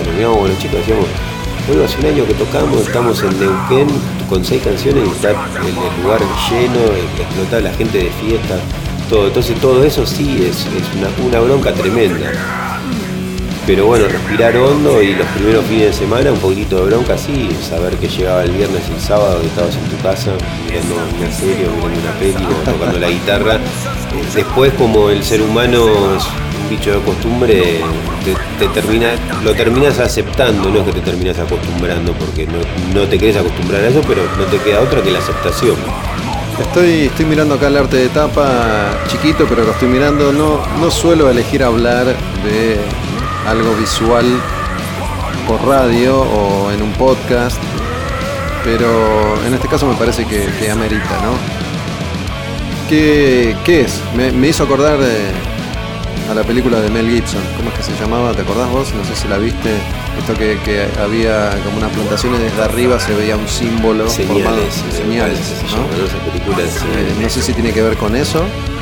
Eh, No con la película, pero digo, con, con esa idea. Sí, hay dos eh, eh, eh, eh, ediciones de Oro para la Nave. Está la del plato volador, eh, que fue la que primero salió, que esa fue una locura de pato, que apenas terminamos de grabar eh, Madera Prohibida, estábamos en, nuestra vieja sala, en nuestra oficina, que era el descanso de las escaleras, eh, con, los chicos respirando ahí en- entre y aparece Pato y dice tengo el, el- tengo la, la idea de lo que va a ser el próximo disco de antiguos dice va a ser un plato volador y yo lo miro y le digo viejo estás completamente loco Digo, pero vamos para adelante Para, porque cualquiera que esté escuchando puede pensar que es una foto de un plato volador o es un dibujo de un plato volador y acabo de ver un plato es volador. un plato volador repujado en, en aluminio que es- es- se destapa, así es, son dos partes, le sacas la tapa, adentro está el disco, de la parte de abajo tiene luces eh, de abducción, que vos encendés la luz y Estamos hablando de una edición de formato físico. una edición de formato físico. Hicimos 500 copias de ese disco. ¿Se vendieron y todas? quedan poquitas. Quedan poquitas. Quedan muy poquitas eh, de ese. Y después decidimos sacar la segunda tirada en formato CD normal, eh, Con el arte este que yo... con el arte que hablaste en un principio. Sí. También hay una edición física de... Eh, de también hay una edición física de eso. Sí, tenemos los tres discos editados. Bueno, el, plato volador es, es, es divino, tiene luces también. Tiene luces sí, sí, y tiene eh, toda la información dentro eh, en, en unos, en unos cartones circulares que acompañan al CD. Muy lindo, muy lindo. Y Nos volvimos locos para hacer eso. me imagino. ¿Y el otro arte qué, qué es? ¿Tiene, ¿Tiene ahí un, significado? Y el otro arte eh, está muy vinculado con, con las otras, eh, con el, el arte de las dos tapas anteriores de los antiguos, ¿viste? Eh, que son esos espacios donde se dan generalmente esos eh, encuentros o esos avistamientos con, con esta gente que viene a visitarnos de vez en cuando, o que capaz estén entre nosotros y no lo sabemos. Y no lo sabemos. Exacto. Ese, ese concepto estuvo de movida, ¿no? Hace un ratito yo te preguntaba, ¿no? ¿Qué, qué tanto de lo que habían por ahí pensado, imaginado y charlado Sí, se por- manifiesta antes de, de concretar el primer disco? ¿Ya tenían esa idea? En realidad yo le presenté las, las canciones a Pato y Pato me dijo tengo letras y tengo el nombre de la banda y me dijo que se iba a llamar Los Antiguos. Él en el disco La Guerra del Fuego de Sauron creo hay una canción que se llama Corre Niño Lobo que habla justamente de, un episodio que va a pasar y, en una frase dice "Don- eh, donde esperan los antiguos los que van a volver. Eh, y tiene que ver con la teoría de los antiguos astronautas, que de- después se puso de moda eh, con el programa de History y todo eso, pero nosotros hablábamos de eso con Pato como en el 2011 o 2012 ya, y cuando- en el 2012 justamente arrancamos, y cuando me dijo, el nombre de la banda va a ser Los Antiguos, me encantó, y le dije, no se discute más nada, nos llamamos Los Antiguos. ¿Cómo es esto de los antiguos astronautas? es la teoría de los viajeros interestelares, de, de- de toda esta conexión y de todo, de todo lo que vinieron a transmitir y siguen transmitiendo en, distintas, en distintos momentos de la historia. ¿Pero son, son humanos o no serían humanos? No, son, no los sabemos. grises, son los grises, son los famosos grises. Los grises. Me acordé, me hiciste acordar a El Eternauta. No sé si, Sí, sí, si sí. lo leíste, ¿no? es, un, es un cómic, una historieta clásica argentina, eh, me parece que ahora no recuerdo de Westergel, que, que De es ciencia ficción. sí. desaparecido, de ciencia, de ciencia ficción, pero bueno, muy real, ¿no? Sí, sí, sí. Eh, Juan Salvo es el protagonista, que es el Eternauta, que después resulta ser un viajero interestelar, que no sé si, si esa era la idea de Westergel, pero digo, es la nevada mortal, ¿no? Es, en, en esa época, hace unos cuantos años, yo leía muchos, muchos cómics y cuando leí el Eternauta no, no lo podía creer. volviste loco. Me, me volví loco porque ya, digo, la, la- la primera página es increíble, ¿no? Hay un grupo de hombres jugando al truco, como, como sucede o sucedía antes en, en cualquier hogar de la Argentina, y de pronto ven que está nevando y es una nevada mortal, ¿no? Todos aquellos que eran expuestos a, a esa nieve morían. Y ahí aparece la idea de crear un traje, que es el traje del Eternauta, Juan Salvo sale ¿no? a investigar. Bueno, era una invasión alienígena que tenía que ver con eh, los militares y los golpes de Estado y la represión con el momento. con ese momento que es, digo, ese momento era en los 50, en los 60, en los Sí, 70, sí, es- ¿no? es- y de alguna forma sigue siendo. La, la persecución eterna. Sí. Pero bueno, es una historia que, que siempre se puede descubrir, es una historia, sobre todo la primera saga, ¿no? Después me parece que, que la embarran un poco tratando de estirarla, pero la primera saga es, es increíble. Y tanto Westergel como sus hijas son, son desaparecidos de, de la dictadura. Sí, triste historia. Parece, parece ser que todo esto que venís contando de alguna manera ratifica un poco los, los pensamientos que los unieron, ¿no? Sí, sí, nosotros eh, lo conversábamos, eh, todos estuvimos de acuerdo, después cuando le transmitimos la idea a, nuestros compañeros de, de por qué se iba a llamar la banda así, de cómo, de cómo iba a ser la temática, y- y todos estábamos muy entusiasmados eh, porque, porque, ten- porque tocábamos lo social, tocábamos esa ciencia ficción, a Pato le gusta mucho leer esos au- autores eh, oscuros. eh, ¿viste? Cuando decimos Eh, oscuros decimos eh, oscuros o claro, todo ese- ese no desconocidos, ese- sino No, no, ese tipo de literatura, claro. Eh, bueno, y, su- sangre y su herencia también, ¿viste? Es un tipo del interior, de, la provincia, que conoce mucho, eh, eh, eh, mucho esas historias de tierra adentro.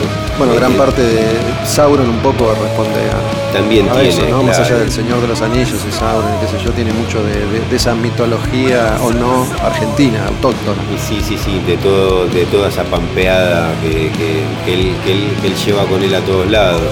Y ¿De dónde es exactamente? No Él es de. Wangelem, ¿De dónde queda? es un pueblo que está como a 600 kilómetros de acá, 600, 700 kilómetros. ¿Pero es en Buenos Aires? Es, es en provincia de, de Buenos Aires, sí.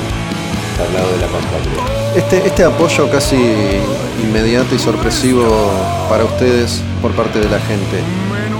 Hoy en día es por ahí más fácil saber qué piensa el que te escucha porque la chance en general de contactarse existe, ¿no? a través de redes sociales, lo que sea. Más allá de que usen o no, no tengo idea. Pato, me- sé que no, No, él no. no, no tiene ni WhatsApp. Em, capaz que ustedes sí. Pero digo, ¿la gente se engancha con todo este concepto de, de los antiguos o pasa más por lo musical o es el todo? Hay ¿O depende? de todo. Hay, hay algunos que sí, que, que se prenden fuego porque les gusta la literatura eh, de ciencia ficción, entonces encuentran en los antiguos un, un escape eh, con música, con- como una película musicalizada. En eso hay otros que, que solamente te siguen porque les gusta el heavy metal y les gusta lo que nosotros proponemos. O sea, que es muy amplio y la gente se prende mucho, sí. Si nosotros las redes las, las utilizamos y, y este año nos dimos cuenta, eh, a pesar de no haber tocado, de no haber tenido la posibilidad de poder ir a, a todos los lugares que íbamos a llevar nuestro material, eh, el crecimiento que tuvimos sin tocar. O sea que eso, eso es algo que verdaderamente nos sorprendió. También tenemos en cuenta que, que fue muy importante la nominación al, a- al premio Gardel como mejor disco de metal y eso también nos, nos, nos abrió la ¿Qué- puerta. ¿Qué otros discos estaban nominados? Estaba nominado el de Carajo, el de Barilari, eh, estaba el disco de Insobrio, estaba nuestro disco, estaba, Orcas. poli- estaba Policromía. No. Y, ¿Quién ganó, Carajo? Y estaba Karina Alfi también con un disco y, no- y me está faltando uno más que no me acuerdo quién era.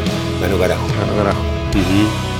Y eso, bueno, nos abrió también un montón de puertas, eh, porque nosotros, si bien tuvimos un crecimiento importante y nos sigue mucha gente, eh, nos sigue la gente del Under. Eh, hay mucha gente que no sabe que existimos todavía. Y, y esta nominación nos dio la posibilidad de llegar a otro tipo de público. ¿Viste? O sea que me parece que que fue un gran, a pesar de no haber podido tocar, fue un gran año para los antiguos 2020. Tengo una, una pregunta por curiosidad, ¿no? Teniendo una estética, la banda tan interesante y los diseños de, de las tapas y, y del logo y, y todo esto de- del plato volador y de lo, de lo misterioso funciona, ¿no?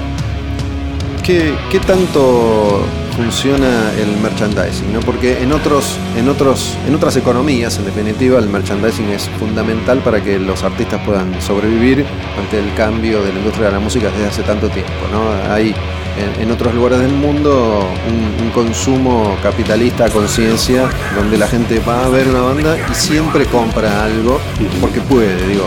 Acá en Argentina es más difícil, no solo porque no, no se puede, sino porque no, no está la costumbre de gastar guita en eso. Sí, es verdad, pero nuestro público no, al contrario. Eh, hay una, hay, hay una, una parte del under que, que justamente eh, va a los shows a conseguir. Colecciona. Porque también nosotros como artistas independientes, eh, el- este crecimiento de los antiguos de disco a disco lo, lo logramos justamente con la venta. Por, por eso en Oro para las Naves pudimos darnos ese espacio eh, para poder estar una semana dentro de un estudio y no 24 horas y, de, poder haber hecho las dos ediciones que hicimos. eh, porque volvemos al público, nosotros hacemos todo esto porque el público nos da esta posibilidad y el público se merece todo eso también. Entonces, eh, aparte de que nosotros queríamos hacer el plato y toda la locura, eh, es, es una retribución de nosotros para nuestro público que nos acompaña. Sí, si alguien quiere conseguir los últimos platos voladores que quedan, ¿cómo, cómo hay que hacer? Eh, la página oficial de Antiguos en, en Instagram o, o en Facebook, eh, te comunicas ahí y se hacen envíos a, a todo el país, a todo el mundo.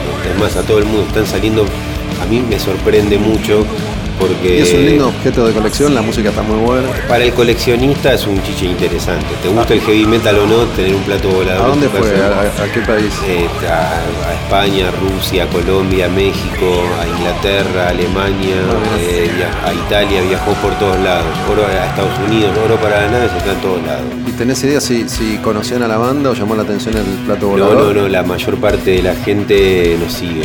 O sea, tenemos, eh, eso es lo que, lo que es. eh, ¿Suelen es- ser es- argentinos que están en esos lugares? No. No, no, nos escriben del Salvador, nos escriben de Panamá, eh, Chile, de todos los lugares nos escriben y la gente está esperando por los antiguos, eso es algo que es, es- es impresionante, yo no lo puedo creer.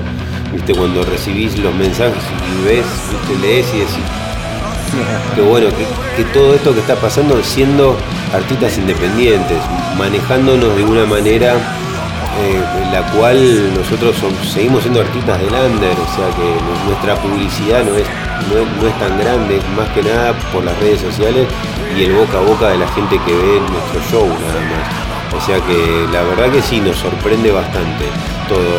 Este, este, este mes dieron la lista de, de Spotify, de, de- de- de- nos- nos están eh, escuchando en 66 países.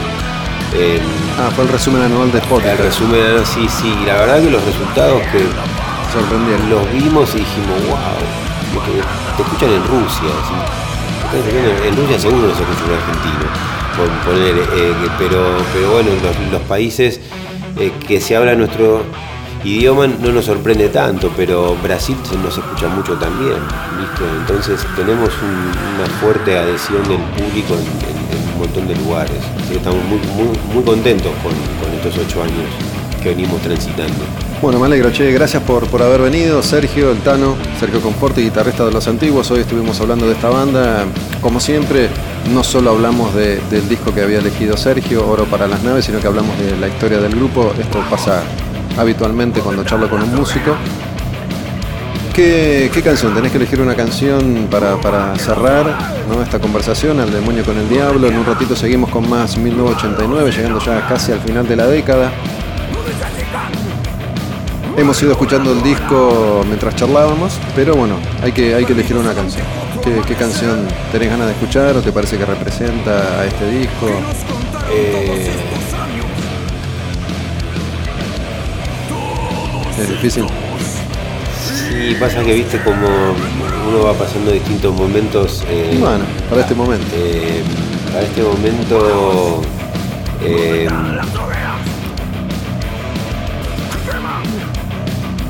no sabía decir, pará, porque se me nubló ¿Querés ahora. que, querés que te diga los nombres? Ah, La. NASA, Vamos, Sí. Senda de la Luz Fantasmal, El Coso, Con la Suerte de Saber, Pechos Flacos, Pal Monstruo, no hace falta que pregunte. Eh, con la suerte de saber. Con la suerte de saber. la suerte de saber qué, acá, ¿qué tenemos que saber? ¿Sabemos de, de- de cosos, de alienígenas? No, acá es pura realidad. Es lo que vos decías que sabemos eh, todos. unos minutos antes eh, de cómo cambió la realidad en tan poco tiempo del 2018 a lo que hablaba de ir a comprar un paquete de yerba en 2018 y la letra es muy representativa de todo eso porque el estribillo dice hagamos un esfuerzo más, sigan bajando de peso. Bueno, por eso yo remarco esto que decíamos hace un rato, ¿no? La canción no, no se escribió ahora, se escribió en 2018. Se, se escribió, eh, no, esta canción Fue se- más nueva. No, se, se trabajó en esta canción, como de esta canción salió como en 2016, 2017, la veníamos trabajando ya en la sala. Bueno, por eso, digo, es una O sea canción que- que, igual la, la pudo haber escrito Spinetta en 1970. Exactamente. Digo, es- es lo mismo. Eh, o, O- o un tango de 1920. Sí, o Morris en, en 1962. Exacto. En definitiva es, es lo mismo. Bueno, cerramos con esa canción entonces. Gracias, Tano, de nuevo. Los Antiguos, una de las grandes bandas del metal argentino de los últimos años, si bien ya tienen, ¿cuánto? ¿10?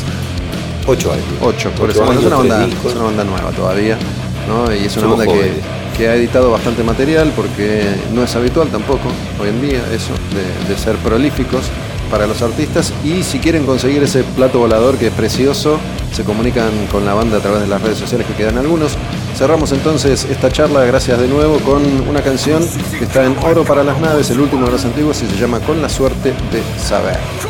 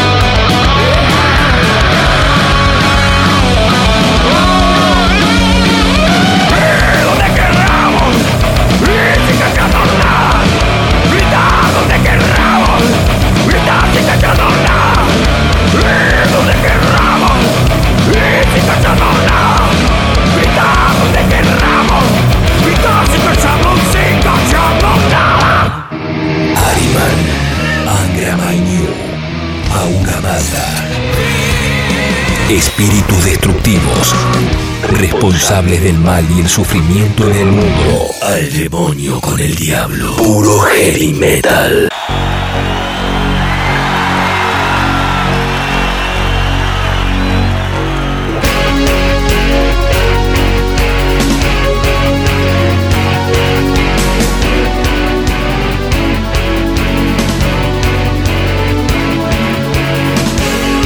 Cómo me gustan estas canciones de Rush. Lo que estamos escuchando en el último bloque de Al demonio con el diablo es la versión en vivo de la canción Subdivisions del disco en vivo de Rush, A Show of Hands, año 1989. Rush en vivo. Esta es una canción del disco Signals y esto es Rush, ese Rush con mucho teclado,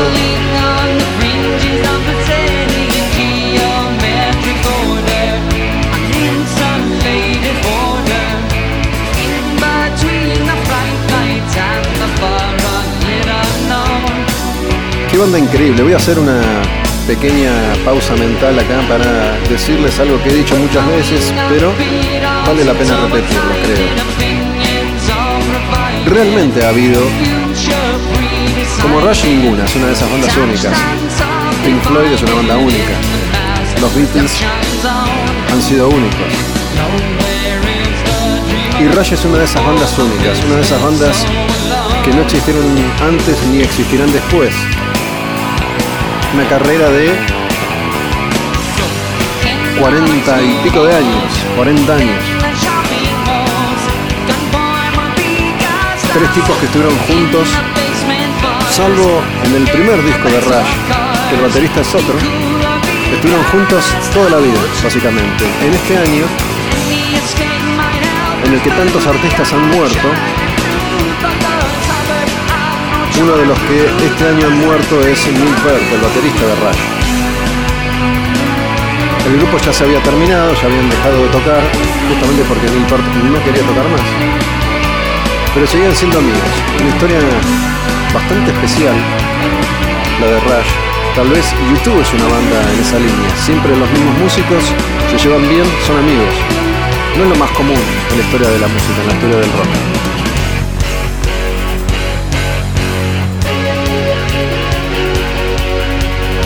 hago otra pausa porque venimos escuchando en este último bloque, este último tramo del Demonio con el Diablo, seguimos en el año 1989. Es un disco en vivo de Rush que se llama Show of Hands. Esta canción es Subdivisions, pero la que viene ahora es una de mis favoritas de Rush. Se llama Distant Early Warning. El sonido es similar porque es esa etapa donde Geddy Lee, bajista y cantante de Rush, descubre los sintetizadores y experimentan por ahí. La canción anterior era del disco Signals del año 82. Esta es del disco Grace Under Pressure del año 84, el que viene después. Tal vez tenga que ver con que este es el primer disco de Rush que conozco en mi vida, cuando era chico y empezaba a descubrir esta otra parte del universo de la música, Rush sacaba este disco y estos eran los cortes de difusión. Debe haber ahí una unión emotiva.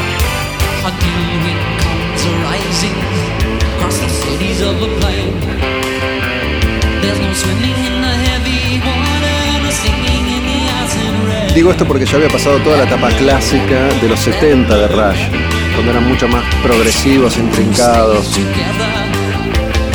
con discos como 2112, canciones divididas en varias partes.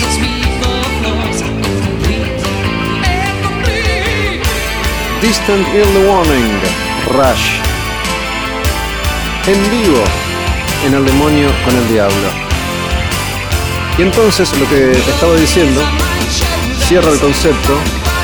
Si no escuchaste Rush, te envidio. Siempre y cuando vayas a hacerlo. Porque tenés ahí una galaxia completa, un cosmos inexplorado por descubrir. Porque vos podés decir, bueno, es la primera vez que escucho ACDC, y sí, tenés un rato largo para descubrir. Y si bien no soy de los que creen que todos los discos de ACDC, de los Ramones o de Motorhead son iguales, para nada, lo cierto es que la exploración artística pasa por otro lado. Rush realmente es una galaxia, un cosmos, la Vía Láctea.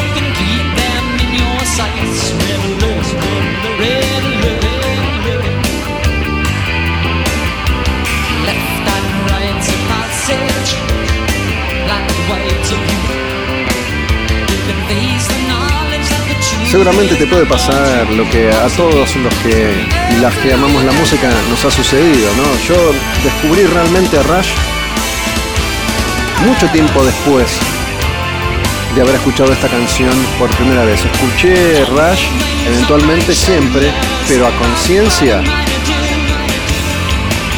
recién después del 2000. Y por eso les digo, cuando yo en el 2000 y pico, 2000, realmente empiezo a descubrir a Rush y tengo 30 años antes por explorar, dije, es lo mejor que me puede pasar, no conocer a fondo a esta banda, su historia. Y entro a Rush por un libro, esto lo conté mil veces, me disculpan si alguien ya escuchó esta, esta historia. Pero entro por un libro de Neil Peart, un libro que se llama Ghost Rider, que también recomiendo. No está en castellano, hasta donde yo sé, no está en español. Pero es una historia muy, muy dura, muy difícil. Para contárselas vamos a pasar a otra canción en vivo. La última que vamos a escuchar de este disco es Show of Hands. Esta que viene se llama Time Stands Still. Rush.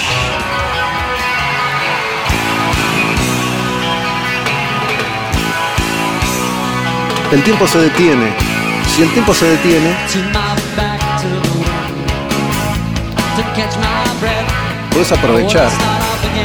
Y si confías en lo que digo, sé que mucha gente confía en lo que digo, me das, me das bolas, metete acá, metete a descubrir.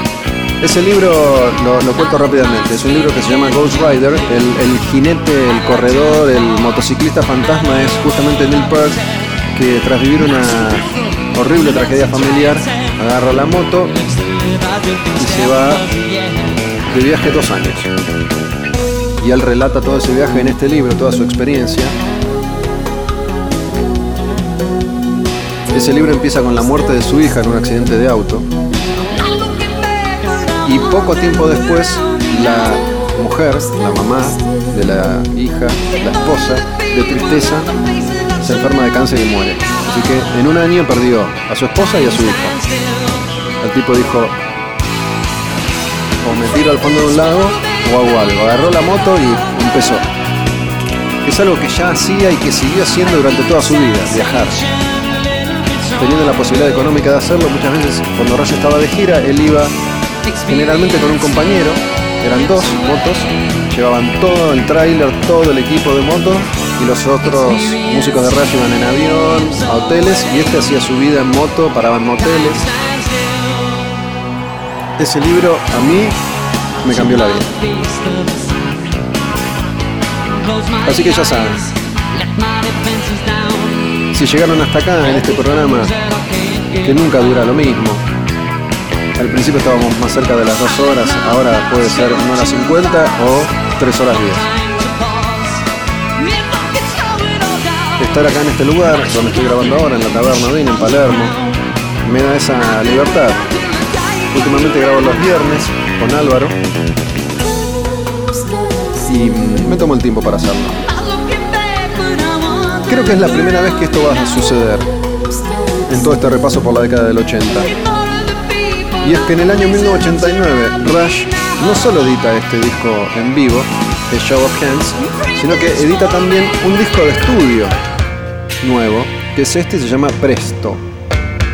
Esta canción, The Pass. Creo que en todo el repaso por la década del 80, esto no había sucedido, ¿no? Dos discos de la misma banda en un año, creo.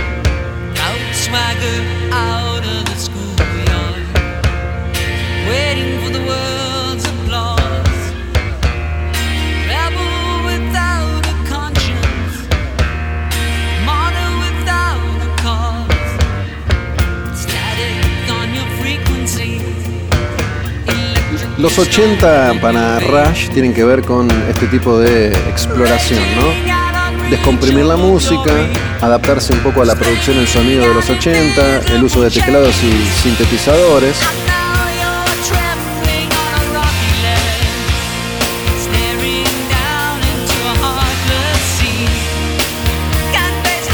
En los 90 iban a seguir explorando una línea musical más simple que la de su primera década, pero sin tanto teclado como en los 80. Y después, a raíz de este incidente que acabo de mencionarles, Rush iba a permanecer algunos años inactivo, esperando la recuperación total de Neil Peart. Total nunca podés recuperar totalmente de una situación así, pero cuando él agarra la moto, no saben si va a existir nuevamente un Rush. Finalmente vuelve.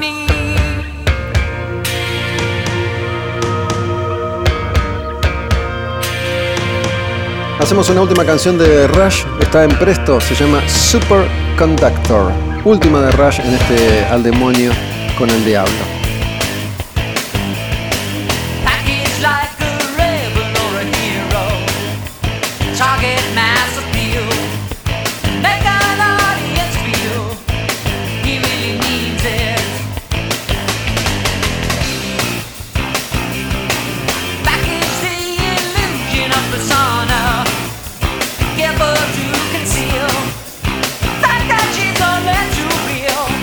Esto que voy a decir ahora también lo dije muchas veces. Esto no significa que todos tengan que saber qué es lo que yo dije. ¿no? Me atajo siempre por si alguien ya lo escuchó. Es un dato menor, pero hace ya unos cuantos años, cada tanto alguien me pregunta, che, ¿y ¿viste a tal o cual? ¿O quién te falta ver? ¿O a quién te gustaría ver en vivo que no hayas visto hasta ahora? Y hace ya, no sé, 10 años, poco más, poco menos, había hecho una pequeña lista de tres nombres que eran bandas que todavía no había visto en vivo nunca. Una era Rush, que finalmente tocó en Buenos Aires hace ya unos años, ahí en Jeva, que es un lugar en el que se hicieron unos cuantos conciertos. Ahí vi a Ozzy, ahí vi a Queen con Adam Lambert, ahí vi a System of a Down y ahí vi Rush. A veces armaban el escenario para acá, a veces lo armaban para allá, un lugar abierto, al aire libre, que tenía como una particularidad. Cuando Rush arma, arma como a lo ancho, y detrás del escenario pasaba continuamente el tren. Bueno, Rush, a quienes finalmente vi, en la lista seguía CC Top, que también hace unos 10 años, más o menos, tocó en Buenos Aires por primera vez en el Luna Park y había ido a verlos a Chile en esa misma gira. Y el último nombre es de una banda que todavía nunca vi en vivo. Yo creo que tarde o temprano Tool tiene que venir a tocar a, Buenos Aires. Ahora que están en actividad nuevamente, y más allá de la pandemia, la cuarentena y toda esa garcha, Tool funciona. Me queda esa banda, no quiere decir que no haya más, pero no le agregué nombres a la lista. Seguimos adelante, dejamos atrás a Rush y nos metemos con esta banda que se llama Sabbath. No es Black Sabbath.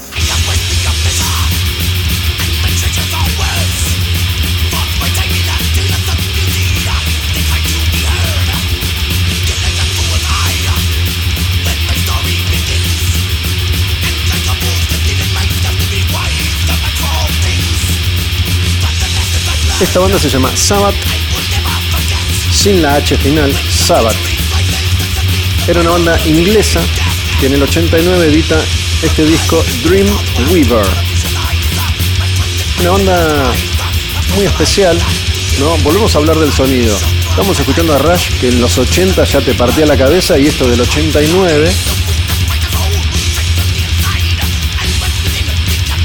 suena con toda esta crudeza. Esta es otra banda del sello Noise que mencioné en el comienzo de este programa hoy, hablando de Rage y de Running Wild.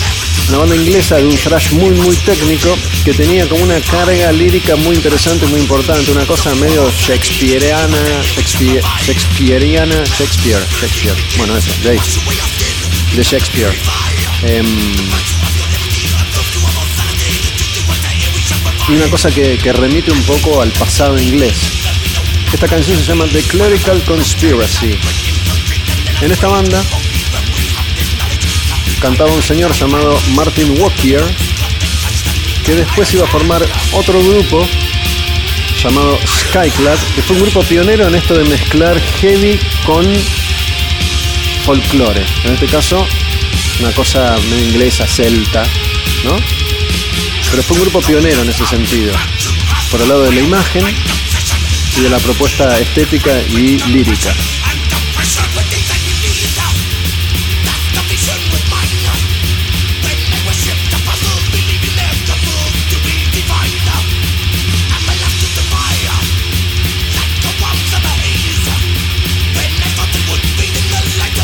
Repito, esta banda se llama Sabbath, sin el black y sin la H final. Sabbath.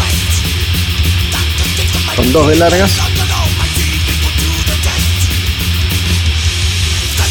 Es otra banda también por, por descubrir. No es una banda conocida y mucho menos hoy en día. A 30 años de la salida de este disco, Dreamweaver. Hacemos una más de Sabbath, la que viene se llama Two Dark Horses, Dream of Nightmares.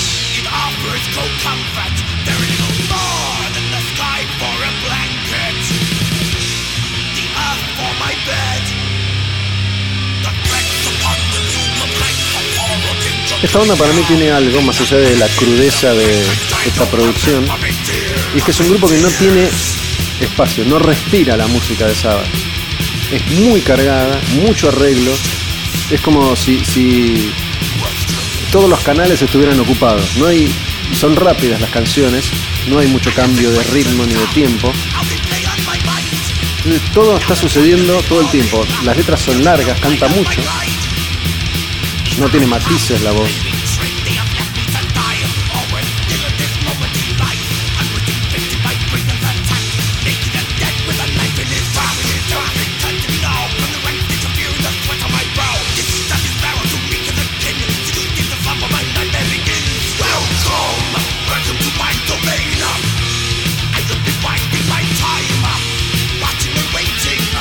Dreamweaver es el nombre de este disco, la banda es Sabbath.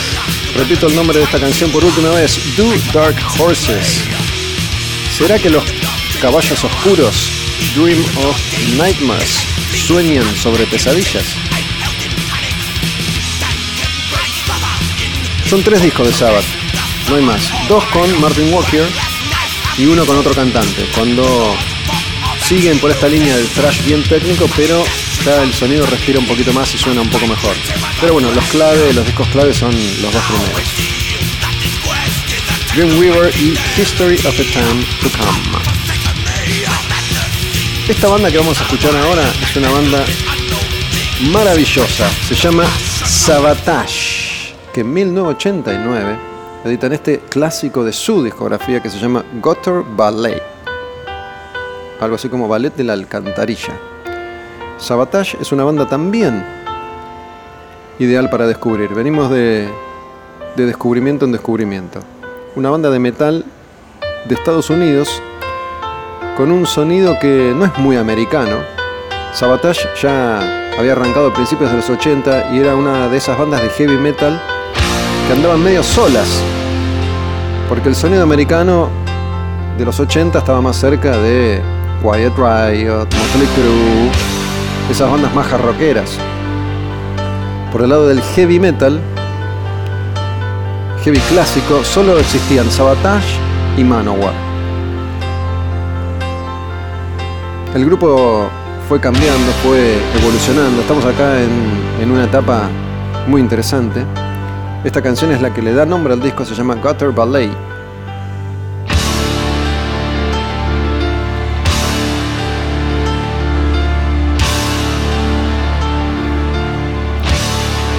Empiezan a jugar más con la idea de, de, lo pomposo, de lo sinfónico, cada vez más.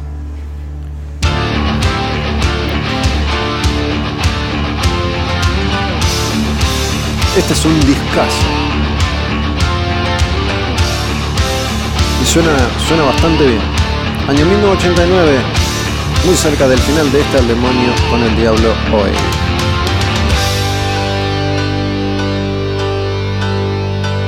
Intro larga, ¿no?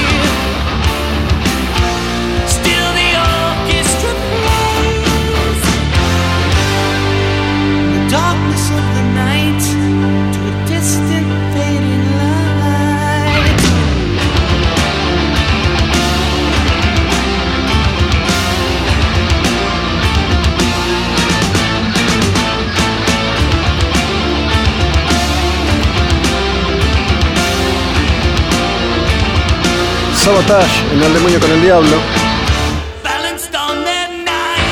El cantante John Oliva, Muy interesante su voz. Sabotage trabajaba con un productor, Paul O'Neill.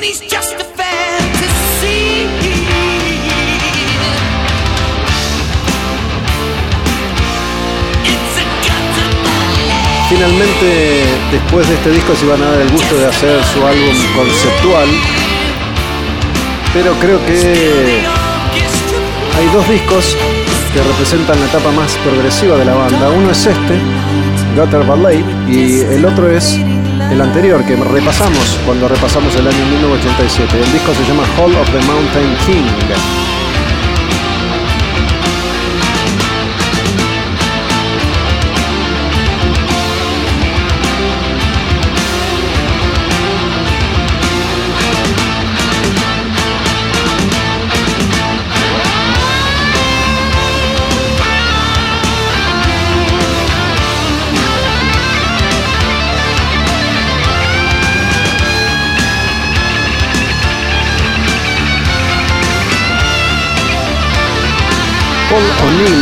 De estos discos, es el creador de Trans-Siberian Orchestra.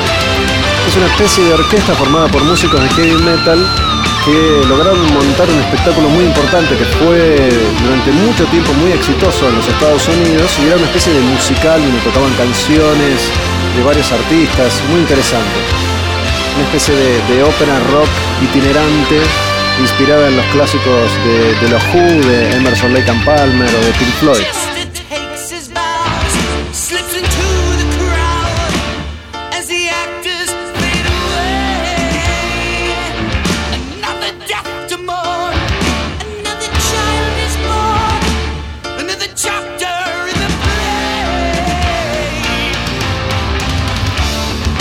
Vamos a cerrar el programa de hoy con una canción de Sabotage. Muchas gracias por acompañarnos una vez más en este nuevo Al Demonio con el Diablo que llega a su fin. Estamos cerca de cerrar la década del 80. Seguimos en el año 1989, quedan unos pocos discos, tal vez para... A ver, déjame chequear. Y yo creo que en dos programas más tres tal vez cerramos el año. Depende porque a veces me cuelgo hablando mucho y suenan menos canciones, a veces hablo menos y suenan más. Gracias a Álvaro el Perro, Iván, gracias a todos en la Taberna Odín, Taberna Odín Live, estrenamos los domingos a las 22 horas y después se sube a Spotify. Todos los programas de la Taberna están en Spotify. Van a Spotify, ponen Taberna Odín Live y ahí van a estar todos los programas. Hoy te conté una hermosa historia, la historia de cómo se hizo Transylvanian Hunger de Dark Throne. Y estuvo acá sentado frente a mí Sergio Conforti de los Antiguos. Hablamos de esa banda hoy en el espacio para el heavy metal argentino. Mi nombre es Gustavo Almedo, me despido hasta la próxima. Nos vamos con esta última canción. Es de Sabotage. De este disco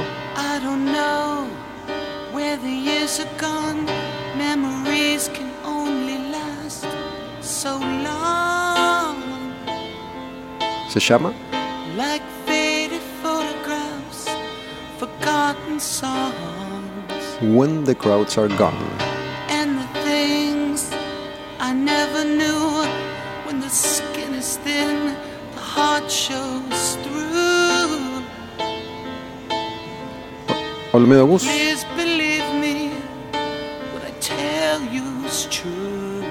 Taberna Live.